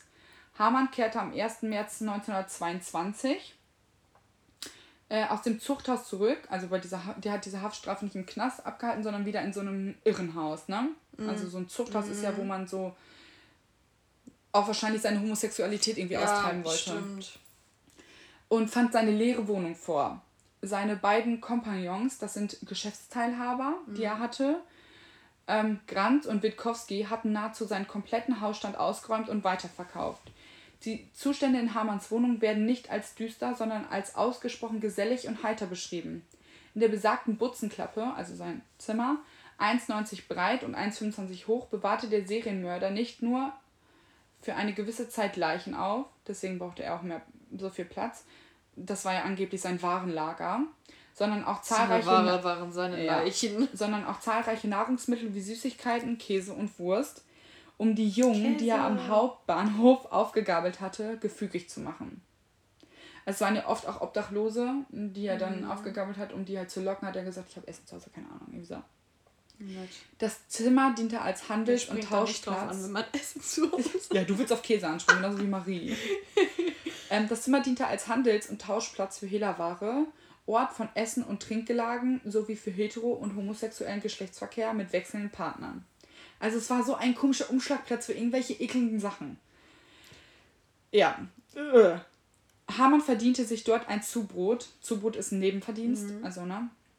Indem er Fleisch zu Wurst und Sülze verarbeitete. Nice. Ne? Fleisch, ja, logisch. Das ist dann, ja. Oh. Klick, würde ich sagen. Äh. Äh, ja. In der neuen Straße befand sich der Friseursalon Fridolin, W.G. Henkel. Der Besitzer war mit Hamann und Granz befreundet. Sie feierten zusammen Familienfeste und er war ebenfalls maßgeblich an den Verkäufen der Kleidung der ermordeten Jungen beteiligt. Also war nicht alleine. Hamann, der von den Jungen Onkel Fritze genannt wurde und bei den Erwachsenen Kriminal Hamann, warum Kriminal Hamann, komme ich gleich drauf, ist nämlich übrigens sehr interessant, hieß, wurde in seinem Viertel als eine Art besserer Herr und Wohltäter für Obdachlose gehalten. Also der hat nach außen hin so nett und so hilfsbereit und mhm. super gewirkt, dass man niemals gedacht hätte, warum der. Es lässt sich nicht mehr genau rekonstruieren, inwieweit seine Nachbarn von seinen Mordtaten profitiert hatten oder indirekt sogar dabei mithalfen. Weil er ja mega viel, viele Leute in seine Geschäfte mit eingebunden hat. Ja. Sei es der, ähm, der Klamottenverkauf, was auch immer. Ähm, Festzuhalten bleibt jedoch, dass er meist in sehr beengten Wohnverhältnissen in alten, hellhörigen Häusern lebte, wodurch die Nachbarn zwangsläufig einfach vieles mitbekommen haben. Muss ja, weil die ja. haben halt alles gehört. Die haben halt das Hauen und so gehört. Weiß ne? man, kommst du dann noch zu, wie er die umgebracht hat? Ja, natürlich. Okay. Andererseits hatte er aber seine Umgebung in der allgemeinen Notlage der Inflationszeit ein vitales Interesse daran, nicht allzu gut zuzuhören oder hinzusehen. Mhm. Die haben halt vieles auch einfach so hingenommen. Ja. Woher die Kleidungsstücke stammten, die sie günstig von ihm kauften oder sogar geschenkt erhielten. Die haben halt einfach nicht hinterfragt, die waren einfach froh, dass sie es gekriegt haben. Weil die dachten nicht so, WTF, wo hat er das alles her? Bei seinem Verhör gab Hamann damals äh, anfänglich an, die Mordtaten wären von einem gewissen Schlachter Karl begangen worden. Also er hat das erstmal alles von sich weggetrieben. Von diesem unbekannten Mann hätte er außerdem Pferdefleisch zur Hälfte des schwarzmarktüblichen Preises erhalten. Haben wir gerade noch drüber gesprochen, ne? mhm. ne? In der Nachbarschaft der neuen, neuen Straße gab es nur wenige, denen das Treiben von Hamann ungewöhnlich vorkam. So wurden im Fenster der Wohnung öfter nackte Jungen gesehen. Auch gab es nachts häufig ungewöhnliche Hämmer, Säge und Klopfgeräusche. Und an der Stelle wieder dieses Scheißfakt, warum hat sich da keiner irgendwie mal gedacht, so. Das war, finde ich, aber auch noch komisch. eine komplett andere Zeit. Wenn, wenn, ja, natürlich. Wenn er sagt, das ist halt sein Lager für Fleisch und Wurst und so, finde ich, ist das auch irgendwie noch, mhm. also immer noch so. Ja, zu der Zeit hat damit halt, weil das ja auch ein Serienmörder war, ja auch nichts, was alltäglich war. Ja. Ne? Komme ich aber gleich auch nochmal zu. Die Jungen, die Hamanns, Wo äh, Hamanns Wohnung frequentierten, das heißt häufig besuchten, also die häufig ein- und ausgegangen sind, brachten häufig Geflügel, Kaninchen oder Hunde mit, die in der Wohnung geschlachtet wurden. Hunde. Die Zigarrenhändler Christian Klobs, der einen Laden unweit von Hamanns Wohnung betrieb, und da dachte ich wieder, da kann man sich dann aber melden, da kann man dann irgendwas sagen, äußerte den Verdacht, dass zwar viele Jugendliche seine Wohnung betraten, aber nicht mehr rauskamen. Ah. WTF, da sag ich doch was. Hm. Daraufhin hat er sich ja dann aber darauf berufen, dass er halt gedacht hätte, dass ähm, diese, dass Hamann diese Jungen an die Fremdenlegion verkauft hat. Eine Fremdenlegion ist eine Spezialeinheit für Zeitsoldaten. Mhm. Und dass sie deswegen verschwunden sind. Nachbarn beobachten, wie Hamann häufig mit Paketen und Säcken seine Wohnung verließ. Ach, und dann so, Alter. Nett, da irgendwie kommt das alles, niemand äh, mal auf die Idee so. Eins ist doch irgendwie auch mal logisch. Na gut. Ähm, kommen wir zu den Ermittlungen. Schon wieder ein krasser Zeitsprung. Das war dann wieder 1924. Also das alles ging übrigens auch gar nicht so schnell, äh, gar nicht so lange. Okay. Also anders wie bei deinem Mörder, der ja. das ja über Jahre ging, es, hat sich das alles bei meinem Mörder nur über vier oder fünf Jahre knackig. insgesamt verstreckt, äh, gestreckt. Ermittlungen. Zwischen Mai und Juni 1924, wie habe ich auch alles gerade schon gesagt, fanden ähm, Kinder, die also insgesamt fünf menschliche Schädel in der Lein zwischen dem Leinschloss in Hannover und Garbsen. Also man hat nur fünf Schädel gefunden, es wurden aber trotzdem insgesamt 22 Opfer. Ja, ja, aber man hat halt nicht, ein Andenken. Genau, man hat halt nicht von jedem alles gefunden. Komme ich aber auch gleich nochmal zurück. Ähm, nach gerichtsmedizinischen Untersuchungen stammten sie von jungen Männern und wurden vermutlich mit einem Messer vom Körper abgetrennt. Deswegen auch wieder diese Spuren, warum man halt direkt wusste, dass es Mord war. Mhm. Beim Fund des vierten Schädels am 13. Juni 1924 kamen die Ermittlungen in Richtung eines Serienmörders ins Rollen. Also dann hat man sich erst gedacht, heute würde man wahrscheinlich direkt denken, so, das war ein Serienmörder, aber früher war es halt einmal, kam es halt nicht so schnell in, ähm, in Erwe hat man es nicht so schnell in Erwägung gezogen, weil das halt einfach eher was Unbekanntes war. Ja. Die Mordkommission der hannoverschen Kriminalpolizei schloss ein Raubmotiv aus und vermutete einen homosexuellen Täter, habe ich ja auch schon gesagt. Der Polizei waren in der Stadt etwa, oh, es waren doch 30 Männer bekannt, die dafür in Frage kamen, darunter Hamann. Ein Kriminalbeamter erinnerte sich, dass Hamann bereits 1980 im Verdacht gestanden hätte, zwei junge Männer getötet zu haben.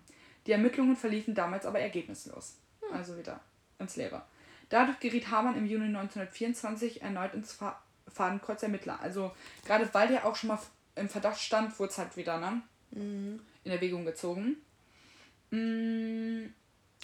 Dadurch geriet Hamann im Juni 1924 äh, genau, erneut in Verdacht.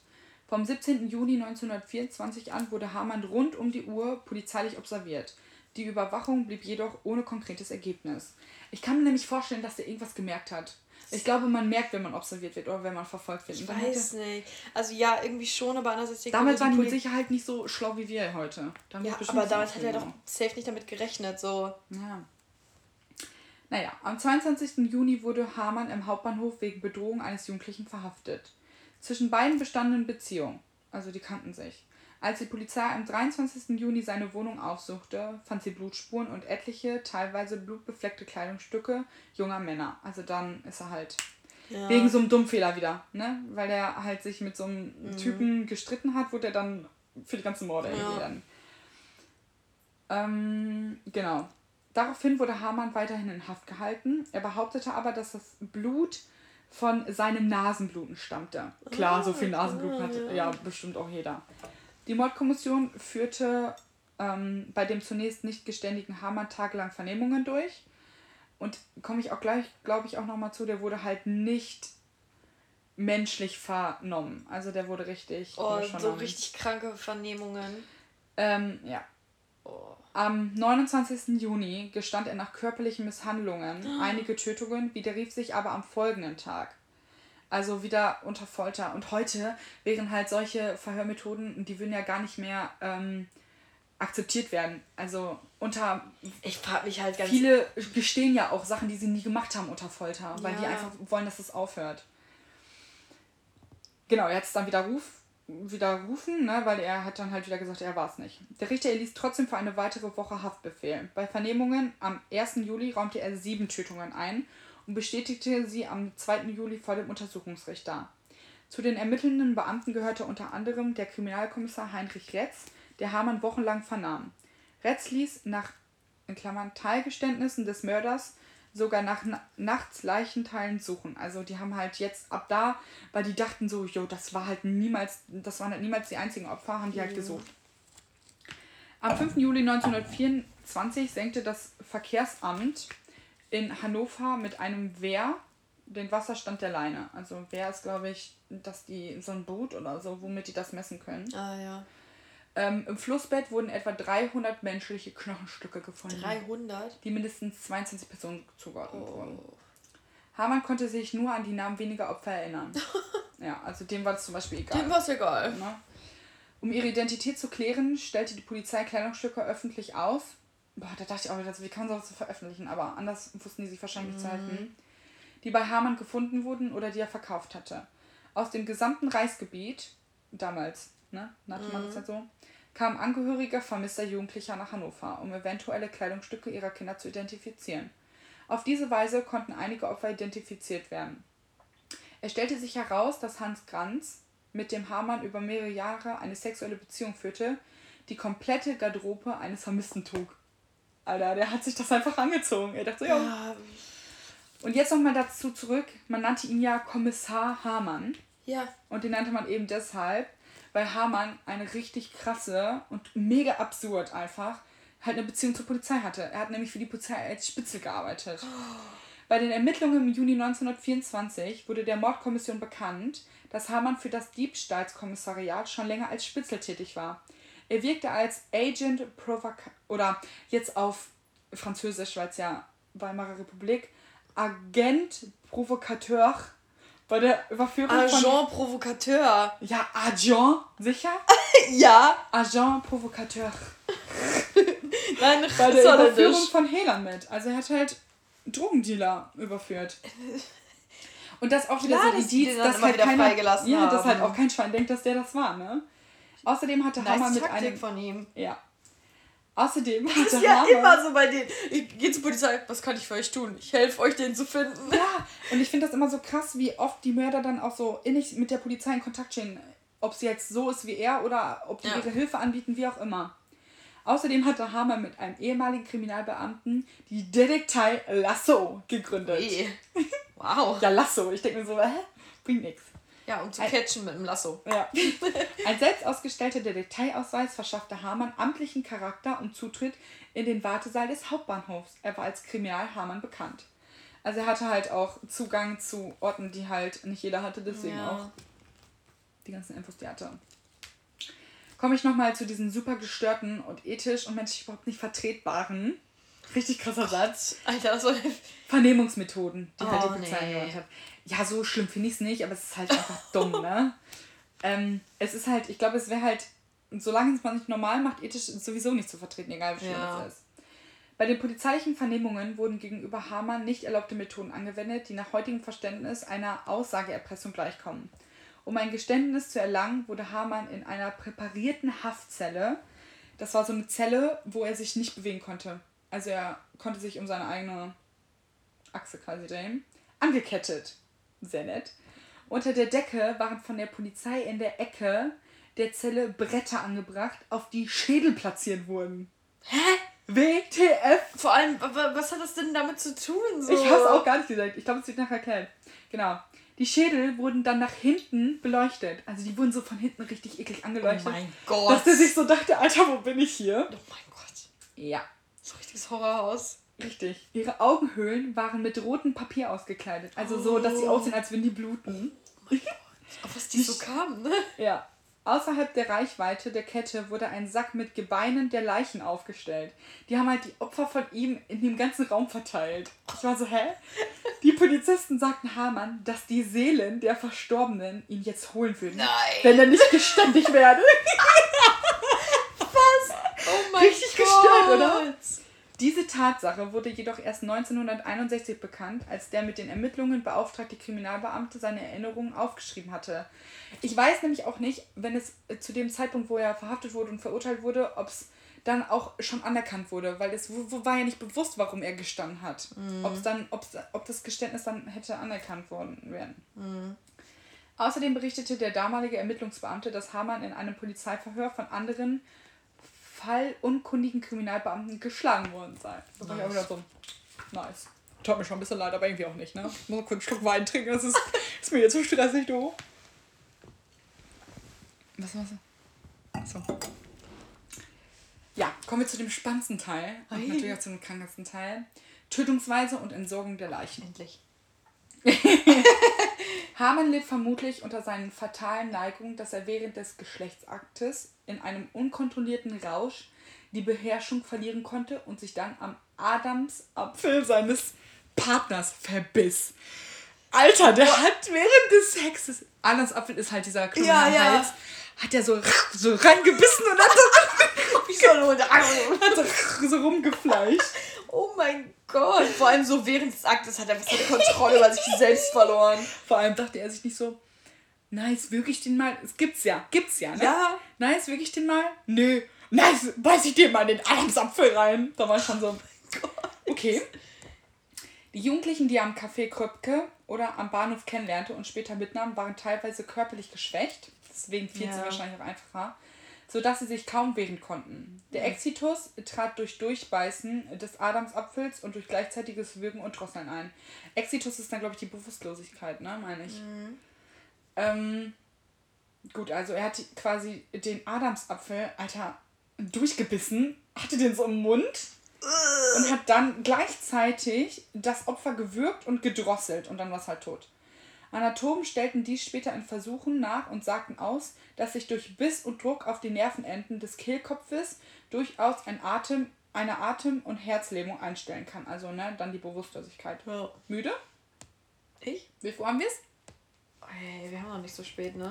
Hm? Sarah ist müde. Wir haben 10 vor 11. Oh ja, dann.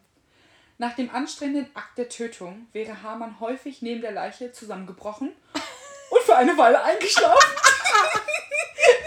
Erstmal ein Powernap. das will ich gleich. Dann war er wieder wach, hat sich einen starken Kaffee gemacht und hat damit begonnen, die Leichen zu zerstückeln. Erstmal die, der hat sich so einen starken Kaffee gemacht. Er, also, er hat die umgebracht, hat kurz einen Nap gemacht, hat sich einen Kaffee gemacht, dass wir zu Griffen kommen und hat die dann zerhackt. Ich war so, okay, nice. Das Gesicht bedeckte er dabei aber mit einem Tuch. Da dachte ich wieder so, du Muschi, ganz ehrlich. Ehrlich. Steh doch dazu, was du machst. Will schon, denn schon. Ja, ja gut, dann kam es halt dazu, er öffnete dann nach eigenen Schilderungen ähm, die ähm, Bauchhöhle, also hat den Bauch aufgeschnitten nice. und hat dann die Eingeweide rausgeholt. Nice. Letzteres tat er in einem Eimer und tunkte das sich in der Bauchhöhle ansammelnde Blut mit einem Tuch auf. Also er hat wirklich, er ging da auch ganz konzentriert so mit um. Alter. Also er hat wirklich so wie so ein ähm, Path so als wie so ein. Prozess. Pathologe? So. Pathologen sind doch die, also Leichen. Ja, ja, aber wie so ein richtig. Ja, ganz ruhig. Äh, äh, wahrscheinlich hat er sich noch netten, Aufgabe. Wahrscheinlich hat er sich noch nette Musik dazu angemacht. Wie wenn du dich schminkst, eher so. Ja. Hast du deine Steps? Er hat so seine ja. Steps. Also er hat eben das Buch, ach, das Blut dann mit dem Tuch aufgesaugt. Dann öffnet er, und dann hat er halt mit mehreren Schnitten die Rippen des Brustkorbes aufgemacht. Also damit alles frei liegt. Ja. Und hat dann Herz, Lunge und Nieren entfernt. Alles schön. Ne? Ey, die Sortiert. Nieren hätte er dick verkaufen können. Nieren sind richtig viel wert, Leute. Wenn ihr in Bulgarien seid, passt doch eure Niere auf. Außerdem trennte er mit einem Schlachterbeil Arme und Beine vom Torso. Schlachterbeil? Ja. Torso ist ja der Oberkörper, also ohne Beine und ohne Arme. Weißt du, also, ne? Also quasi. Ja, aber dann so. Ja, also Brust, ja. Bauch und dann Ende. Genau. Ebenso wurde das Fleisch von den Knochen gelöst. Die Darmschlingen wurden in kleine Stücke zerteilt und durch das Klosett hinuntergespült, also durch die Toilette. Mm. Mit einem Küchenmesser wurde die Kopfhaut skalpiert und in kleine Streifen und Würfelchen geschnitten. Ey, sorry, dass ich das so scheiße vorlese. Aber ich finde das so eklig, weil der, der macht das als würde er ein Tier einfach schlachten. Ja, wie manche andere so ein Rind auseinandernehmen, ja. nimmt er so ein Menschen auseinander. Ja. Genau. Kopfhaut wurde in kleinen Streifen und Würfelchen geschnitten. Der Schädelknochen wurde mit Lumpen abgedeckt. Da weiß ich nicht, irgendwie habe ich nicht gecheckt, mhm. was das sein soll. Um die Klopfgeräusche, ach so, um die Klopfgeräusche abzuschwächen, die sich in der hellrührigen Wohnung beim Zertrümmern des Schädels einstellen. Also wahrscheinlich hat er das einfach abgedeckt mit irgendwas, ja. dass das halt nicht so laut ist, weil ja, manche Menschen sind halt ein bisschen hohl, ne? Genau. Hier das Beispiel. Ja. Ähm, der Rest des Körpers landete hauptsächlich in der Leine ne? Mhm. also dieser See, äh, Fluss, in äh, der Eilenriede oder an anderen Orten. Also er hat halt sich auf die Eingeweide und auf das Fleisch und auf die Haut halt konzentriert und ja. die Knochen wurden ja dann, wie gesagt, auch von diesen Kindern gefunden. Hamann berichtete, dass sein Sexualtrieb stets stärker gewesen wäre als der Ekel bei der Zerlegung und Beseitigung der Leiche. Also er hat sich richtig sexuell erregt gefühlt, als er diese Scheiße gemacht hat. Mit seiner Aussage, hätte Granz mich geliebt, so hätte er mich auch retten können. Ach, glauben Sie, ich bin gesund. Ich habe nur zuweilen meine Tour. Es ist kein Vergnügen, einen Menschen zu töten. Ach, ich will geköpft werden. Geil. Ich will geköpft werden. Das ist ein Augenblick, dann habe ich Ruhe. Der Typ war so krank. Er so, ich bin gesund. Was habt ihr eigentlich? Ich bin gesund. Mir geht's gut. Ich bin gesund. Ich will nur meine Tour machen. Ich so, Alter, was ist mit dir? Äh. Ähm, genau, also das war halt die Stellungnahme, die er dann bei dem späteren Verhör dann einfach abgegeben hat. Und das hat ihn wohl dann auch zu seinen Mordtaten getrieben. Nach seinem Selbstverständnis war er unschuldig. Die Puppenjungs hätten ihn dazu getrieben, ihn gegen seinen Willen sexuell erregt, dabei bei ihm diesen unkontrollierbaren Rausch mit allen Folgen ausgelöst und damit ihr Schicksal selbst besiegelt. Also waren die ah, eigentlich ah, selbst ja, schuld. Eigentlich selber schuld, ne? Wenn du ihn geil machst, ist ja auch dein Problem, ne? So ein Vollopfer. Oh, wow, wir sind schon bei einer Stunde 16. Ja. Ja gut, ich bin aber auch schon fast am Ende.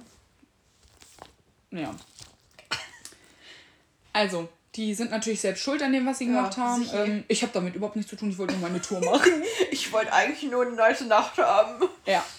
Götz Georg, der Hamann in dem Film Der Todmacher spielte, behauptete 1995 im Interview mit dem Spiegel, dass man herausgefunden habe, dass das von Hamann berichtete Durchbeißen der Kehle nicht möglich gewesen wäre. Also ein Mensch. Ich habe mich schon die ganze Zeit gefragt, ob es überhaupt geht. Ähm, er hat's gemacht. Aber es ist eigentlich wissenschaftlich nicht möglich. Aber er hat's gemacht. Ultra krank, ne? Diese Fliege die ganze Zeit hier. Ja. Also ähm, er hat Was? es ist eigentlich nicht möglich, weil das so, weil das, das irgendwie geschafft. ja, er hat er muss mit so einer heftigen fucking Wucht da reingebissen haben, dass er diesen oh. Adamsapfel da rauskriegt. Mega krank. Boah, was ähm, Schmerzen auch. Genau, dadurch, hier, Götz Georg war ja der, der ähm, den, also ja, gespielt hat. Nee, ah. nee, der hat den nämlich in einem ähm, Film gespielt. Ach. Dazu komme ich auch gleich nochmal, weil der Fall ist nie in Vergessenheit geraten. Mhm. Ja, äh, kommen wir zum, zur Hinrichtung und Verbleib und Bestattung des Kopfes von Hamann. Also der Typ wurde logischerweise zum Tode verurteilt. Nice. Das war 1924. Also wie gesagt, diese ganze Mordserie ging wirklich nur fünf Jahre. Mhm. Vielleicht gibt es dann Frage gleich. Ähm, dieses, diese Hinrichtung ähm, fand am frühen Morgen des 15. April 1925 ähm, statt und wurde von dem ähm, Scharfrichter. Scharfrichter? Heißt ja, das sind diese Leute, die die hinrichten. Okay. Karl Gröbler halt vorgenommen. Also er wurde ähm, 1924 ähm, im Dezember verurteilt und wurde dann wirklich auch sechs Monate später schon direkt ähm, dann halt geköpft. Mhm. Sie erfolgte von der Öffentlichkeit umgekehrt im Hof des Gerichtsgefängnisses an, in, in Hannover durch Enthaupten mit dem Fallbeil. Also so wie man es irgendwie aus dem Film kennt, ne? Kopf rein, passt halt auch zum Jahr. Die Henkersmahlzeit schmeckte Hamann so gut, dass er sich ein weiteres Mal bedienen ließ. Sein Kopf wurde durch den Minister, Ministerialrat im preußischen Justizministerium Hartung dem Krepelinschen Hirnforschungsinstitut in München zur Verfügung gestellt. Boah. Weil die halt dieses Gehirn, also die wollten halt einfach so gucken, was da, gucken, was da irgendwie abgeht, ne? Im Nachhinein wurde am Gehirn festgestellt, dass Hamann früher eine Hirnhautentzündung durchgemacht haben musste, was zu Hirn- und Ver Wesensveränderungen führen kann. Also es soll wohl irgendwie eine Rolle gespielt haben, aber glaube ich, also kann ich mir eigentlich nicht vorstellen. nicht vorstellen. Aber auch wieder interessant, was die damals schon so herausfinden konnten, ne, an so einem Gehirn. Vier Hirnschnitte daraus befinden sich in München. Also die haben das Gehirn aufgeteilt. Ne? Das steht jetzt überall so zur Verfügung. Sie waren zwischenzeitlich von dort verschwunden und wurden im Jahr 2016 wiederentdeckt. Also ich weiß auch nicht, irgendwie bestellt hat mal kurz ausgeliehen.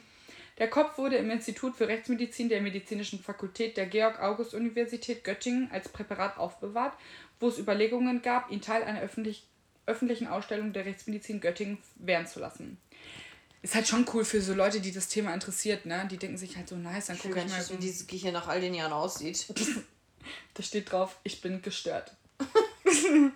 der Plan wurde im Jahr 2014 verworfen, da die Rechtsmedizin der eigenen Linie treu bleiben wollte, keine voyeuristischen Ambitionen zu unterstützen. Also ich glaube, die wollten einfach dieses Thema Serienmörder nicht noch zur Schau stellen ja. und interessierte Leute daran irgendwie sich aufgeilen lassen, ja. keine Ahnung. Der Kopf wurde daraufhin eingeäschert und im März 2040, äh, 2014 anonym bestattet. Finde ich irgendwie mega interessant, dass sein Kopf irgendwie dann noch so wichtig wurde irgendwie und auch noch jetzt also vor. Ich finde, diese Ehre hätte man ihm nicht erweisen sollen. Nö, finde ich auch nicht. Der Typ hat genau das bekommen, was er verdient hat. Ja. Gut, kommen wir nochmal zu so ein paar Fakten. Also insgesamt hatte er halt, und ich dachte echt, bevor du deine Opferzahl genannt hattest, meine wären viel. Also bei mir waren es halt 27 Opfer. Hm. Ähm, diese wurden zwischen September 1918 und Juni 1924 halt umgebracht. Somit ist es halt ein Täter, der für seine Mordserie nur knapp sechs Jahre gebraucht hat. Also es gibt das ja. Ist halt, für die sechs Jahre ist das halt viel, ne? Ja, das sind äh, 27 durch 6, 4, 8, 12, 16, 4, 8, 12, 16, 20, 24, ungefähr vier Mörder, äh, vier Opfer. Vier. Ja, 4, 8, 12, 16, 20, 24. Mhm. Ja. Ähm, da stand jetzt auch eine genaue Liste, welche Opfer mit Namen tatsächlich ja, auch, bei mir auch. in welchem Jahr, aber es waren, hat das sich halt über halt, die sechs Jahre entwickelt. Ob ja. es jetzt in einem Jahr vielleicht sechs waren, in dem anderen mhm. nur zwei, weiß ich nicht. Oder weiß ich, aber wollte ich jetzt nicht, ist ja auch egal. Ja. Sind halt 27 Leute in äh, sechs Jahren gewesen. Und das ist halt eigentlich ungewöhnlich, weil eigentlich, oder oft ist es halt so, dass so Serienmörder ja ähm, über mehrere Jahre das verteilen, so, weil die das so genießen irgendwie. Ne? Ja. Und er muss halt wirklich so einen krassen Trieb gehabt haben, immer wieder. Und ja. Und das ist halt, es gibt auch ähm, kein bestimmtes Tatmuster auf die Opfer bezogen. Also was jetzt zum Beispiel den Job anging, sondern nur, dass die mhm. halt alle Männer waren, weil er halt ja. halt homosexuell war. Ähm, aber halt kein Job. Also er hat jetzt nicht irgendwie auf mega muskulöse Männer gestanden oder auf kleine, auf große, auf alt, auf jung. Ja. Das war halt komplett unterschiedlich. Und es waren halt von Schüler, Lehrling, Arbeiter, Bürogehilfe, Zimmermann, Schlosser, Reisender alles und dabei. Bäckergeselle, alles dabei. Bäckergeselle. Ähm, auf dieses, dass der Typ, der ihn verfilmt hat, zurückbezogen ist, dass halt dieser Fall heute immer noch mega wichtig ist und halt in Kunst, sag ich mal, verarbeitet wurde. Mhm. Und zwar gibt es über das Thema oder über die Tat Bücher, psychologische Guthaben, Filme, Ausstellungen in Statuen in Museen, Lieder, Gedichte, Hörspiele, Musicals, alles, alles. über den Typen. Ja, und zu Statuen in Museen ist, da gab es auch ein Bild zu, dass irgendwie, ich weiß nicht, ob es eher so war, aber irgendwas von ihm wurde halt in so einer Bronzestatue. Voll krass, dass man ihm dazu noch die Ehre gibt. So, ja, mega ne? krass. Ich glaube, es ist einfach wirklich auf die Zeit bezogen, weil das halt für die einfach so eine kranke Scheiße war. Hm. Ja, das war's. Und ich finde, das ist halt auch, ähm, der hat halt, also erstens fand ich den Fall krass, weil es halt ein deutscher Fall ist. Mhm. Zweitens, weil ich finde, dass der so ein bisschen so kannibalische so Züge ja, hatte. Ja, auf jeden Dadurch, Fall. dass halt ähm, er das Fleisch halt verkauft hat und ich habe gelesen, das war aber leider nur in einer Quelle so, deswegen wollte ich es nicht mit reinbringen, weil ich mir halt nicht sicher war, dass er halt auch verzehrt hat, ne? weil er hat ja die Gedärme immer so gesondert. Safe hat er das gemacht. Und ich finde, wenn man so dazu in der Lage ist, das zu verkaufen, dann verzehrt man das safe auch selber. Mhm. Ja, richtig gestörter Typ auf jeden Mega Fall. Gestört. Serienmörder. Alter, Serienmörder fuck. einfach heftig. Aber dass du schon denkst, dass dein Typ viel gemacht hat. Ich hatte am Anfang, äh, bevor ich meinen Fall bearbeitet habe, hatte ich mir einen anderen Fall durchgelesen. Der war noch krasser. Der mhm. hatte, auf ihm wurden 50 Fälle zugeordnet und er hatte 93 gestanden. Ja. Und ich habe noch überleg mal. Ja, ich habe noch einen krasseren Fall. Den wollte ich auch erst nehmen. Der war aber irgendwie langweilig, weil ja, das war halt aber auch langweilig. Der hat auch irgendwie nichts. Der hat aber über 300 Leute umgebracht. Ja. Krass, woher kam der? Hm? Woher kam? Aus den USA. Hm, krass. Ich weiß es aber auch nicht mehr genau, wie der hieß. Aber der hat halt auch immer nach dem gleichen Muster und der hat halt wie bei dir auch immer Prostituierte umgebracht und halt immer einfach nur die nur umgebracht, umgelegt. Ne? So, ne? Ja. Finde ich halt nicht so spannend.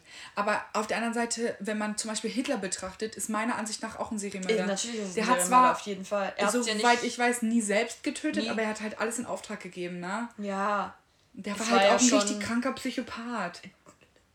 Ich glaube, da brauchen wir nicht. Ich glaube, das ist. Ne? Ähm, was ich dich noch fragen wollte, was hältst du eigentlich von der Todesstrafe?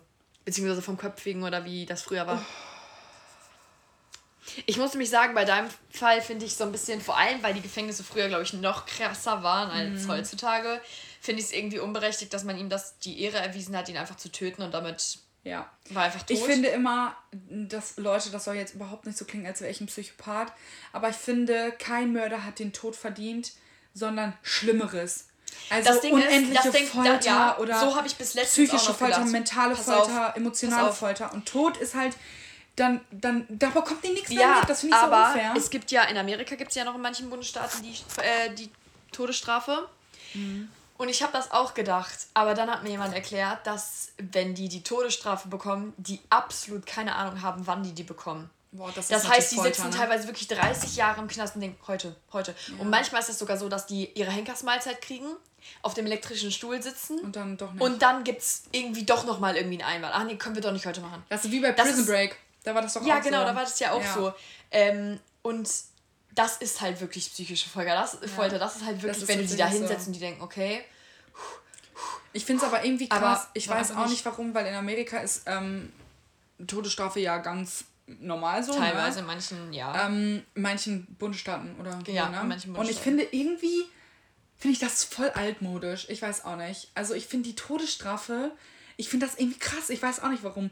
Die, die haben es zwar alle verdient, aber irgendwie finde ich so, wirkt das auf mich so ganz komisch. Keine Ahnung. Also ich, ja, ich, ich kann mich auch noch nicht entscheiden, ob ich das so sinnvoll Ich finde, man kann jemanden doch besser, gerade in amerikanischen Gefängnissen. Es ist aber halt günstiger, ne? Ja, man kann die, ja, natürlich. Es ist halt ultra teuer wie mein Mörder. Ja. Den haben die mit 52 gefasst. Der ja. sitzt seit fast 20 Jahren im Knast. Der wird noch weitere 10 Jahre im Knast mindestens sitzen, bevor ja. der abkratzt das ist halt unnormal teuer für den Staat. Kann ich mir safe auch vorstellen, dass das halt auch ein mega großer Aspekt ist, warum man das einfach noch macht heute, ne? Weil es bringt halt nichts denen, wenn die halt, ob die jetzt äh, dreimal lebenslänglich im Knast sitzen oder halt die Todesstrafe kriegen, äh, Leben ist eh im Arsch, dann können die besser umlegen. Ja, aber andererseits halt denkst du, wie du die. denkst, das ist halt irgendwie auch so ein bisschen so eine Erleichterung für die. Ja. Deswegen finde ich dieses Psychospiel so mit denen gar nicht mal. Ja, ich finde halt so. doof. Ja, ne? Keine Ahnung. Das, ich weiß nicht, ob das ethisch vertretbar ist, dass wir das sagen, aber ich finde, solche Leute sollten einfach richtig dick gefoltert werden. Ja, dick gefoltert werden finde ich jetzt, jetzt ein bisschen übertrieben. Doch. Aber ich finde schon, dieses Psychospiel mit denen zu machen, yo, du, du ja. ich finde, keine Ahnung. Du willst es jetzt aber auch anders sehen, wenn es jetzt jemand aus deiner Familie betrifft. Ja, genau. wenn, wenn jemand dein Papa zum Beispiel, mm, sorry an der Stelle, Bro, aber wenn jemand deinen Papa halt umbringt, dann hättest du gefühlsmäßig eine ganz andere Beziehung ja, zu dem Typen und würdest ja. dem auch eine Folter wünschen. Ich würde dem Typen auf jeden Fall nicht verzeihen. Nee, also ich auf jeden Fall auch nicht ja, schwieriges Thema. Könnt ihr euch ja gerne mal in den Kommis. Nein, ja, das macht ihr keiner. Nee, oder vielleicht eine DM schicken oder ja, so, keine Ahnung. Was ihr da so zu haltet. Ich glaube, boah, ich finde es, glaube ich, wenn man zuhört, auch mega schwer, weil man hört zwar, wie wir bei der diskutieren, man würde aber gerne was dazu sagen, weißt ich du? auch, ja, das denke ich mir auch mal. Ey, ich sehe das so und so. Aber naja. Auf jeden Fall, wie ich schon angekündigt hatte, eine long ass Story. Folge. Anderthalb Stunden, Nächste Leute. Mal wird es bestimmt ein bisschen kürzer. Was wir bei unserer ersten Podcast-Folge gar nicht angekündigt haben, sondern nur in unserer Spotify-Bio steht, Stimmt. ist, dass wir einmal im Monat ähm, eine Special-Folge machen, in der wir einen Fall sehr krass auseinandernehmen, sehr detailliert besch beschreiben, aber den halt auch dann zusammen machen, dass es nicht so zwei lange Stories sind wie heute, sondern ein Fall. Den wir zusammen machen. Ja, genau. Das wäre ja dann schon eigentlich der nächste oder der übernächste, ne? Müssen wir Übernächster wäre das. Wie wir es schaffen. Stimmt, immer der letzte im Monat dann quasi. Ne? Genau. Ja, wir hoffen, es hat euch gefallen. Das sowieso. Ne? Ja. Das nächste Thema, ihr könnt uns gerne Ideen schicken. Wir haben auch schon ein paar bekommen. Mhm. Ähm, ja, ich hoffe, ihr seid, wie gesagt, so wie beim letzten Mal nicht zu verstört.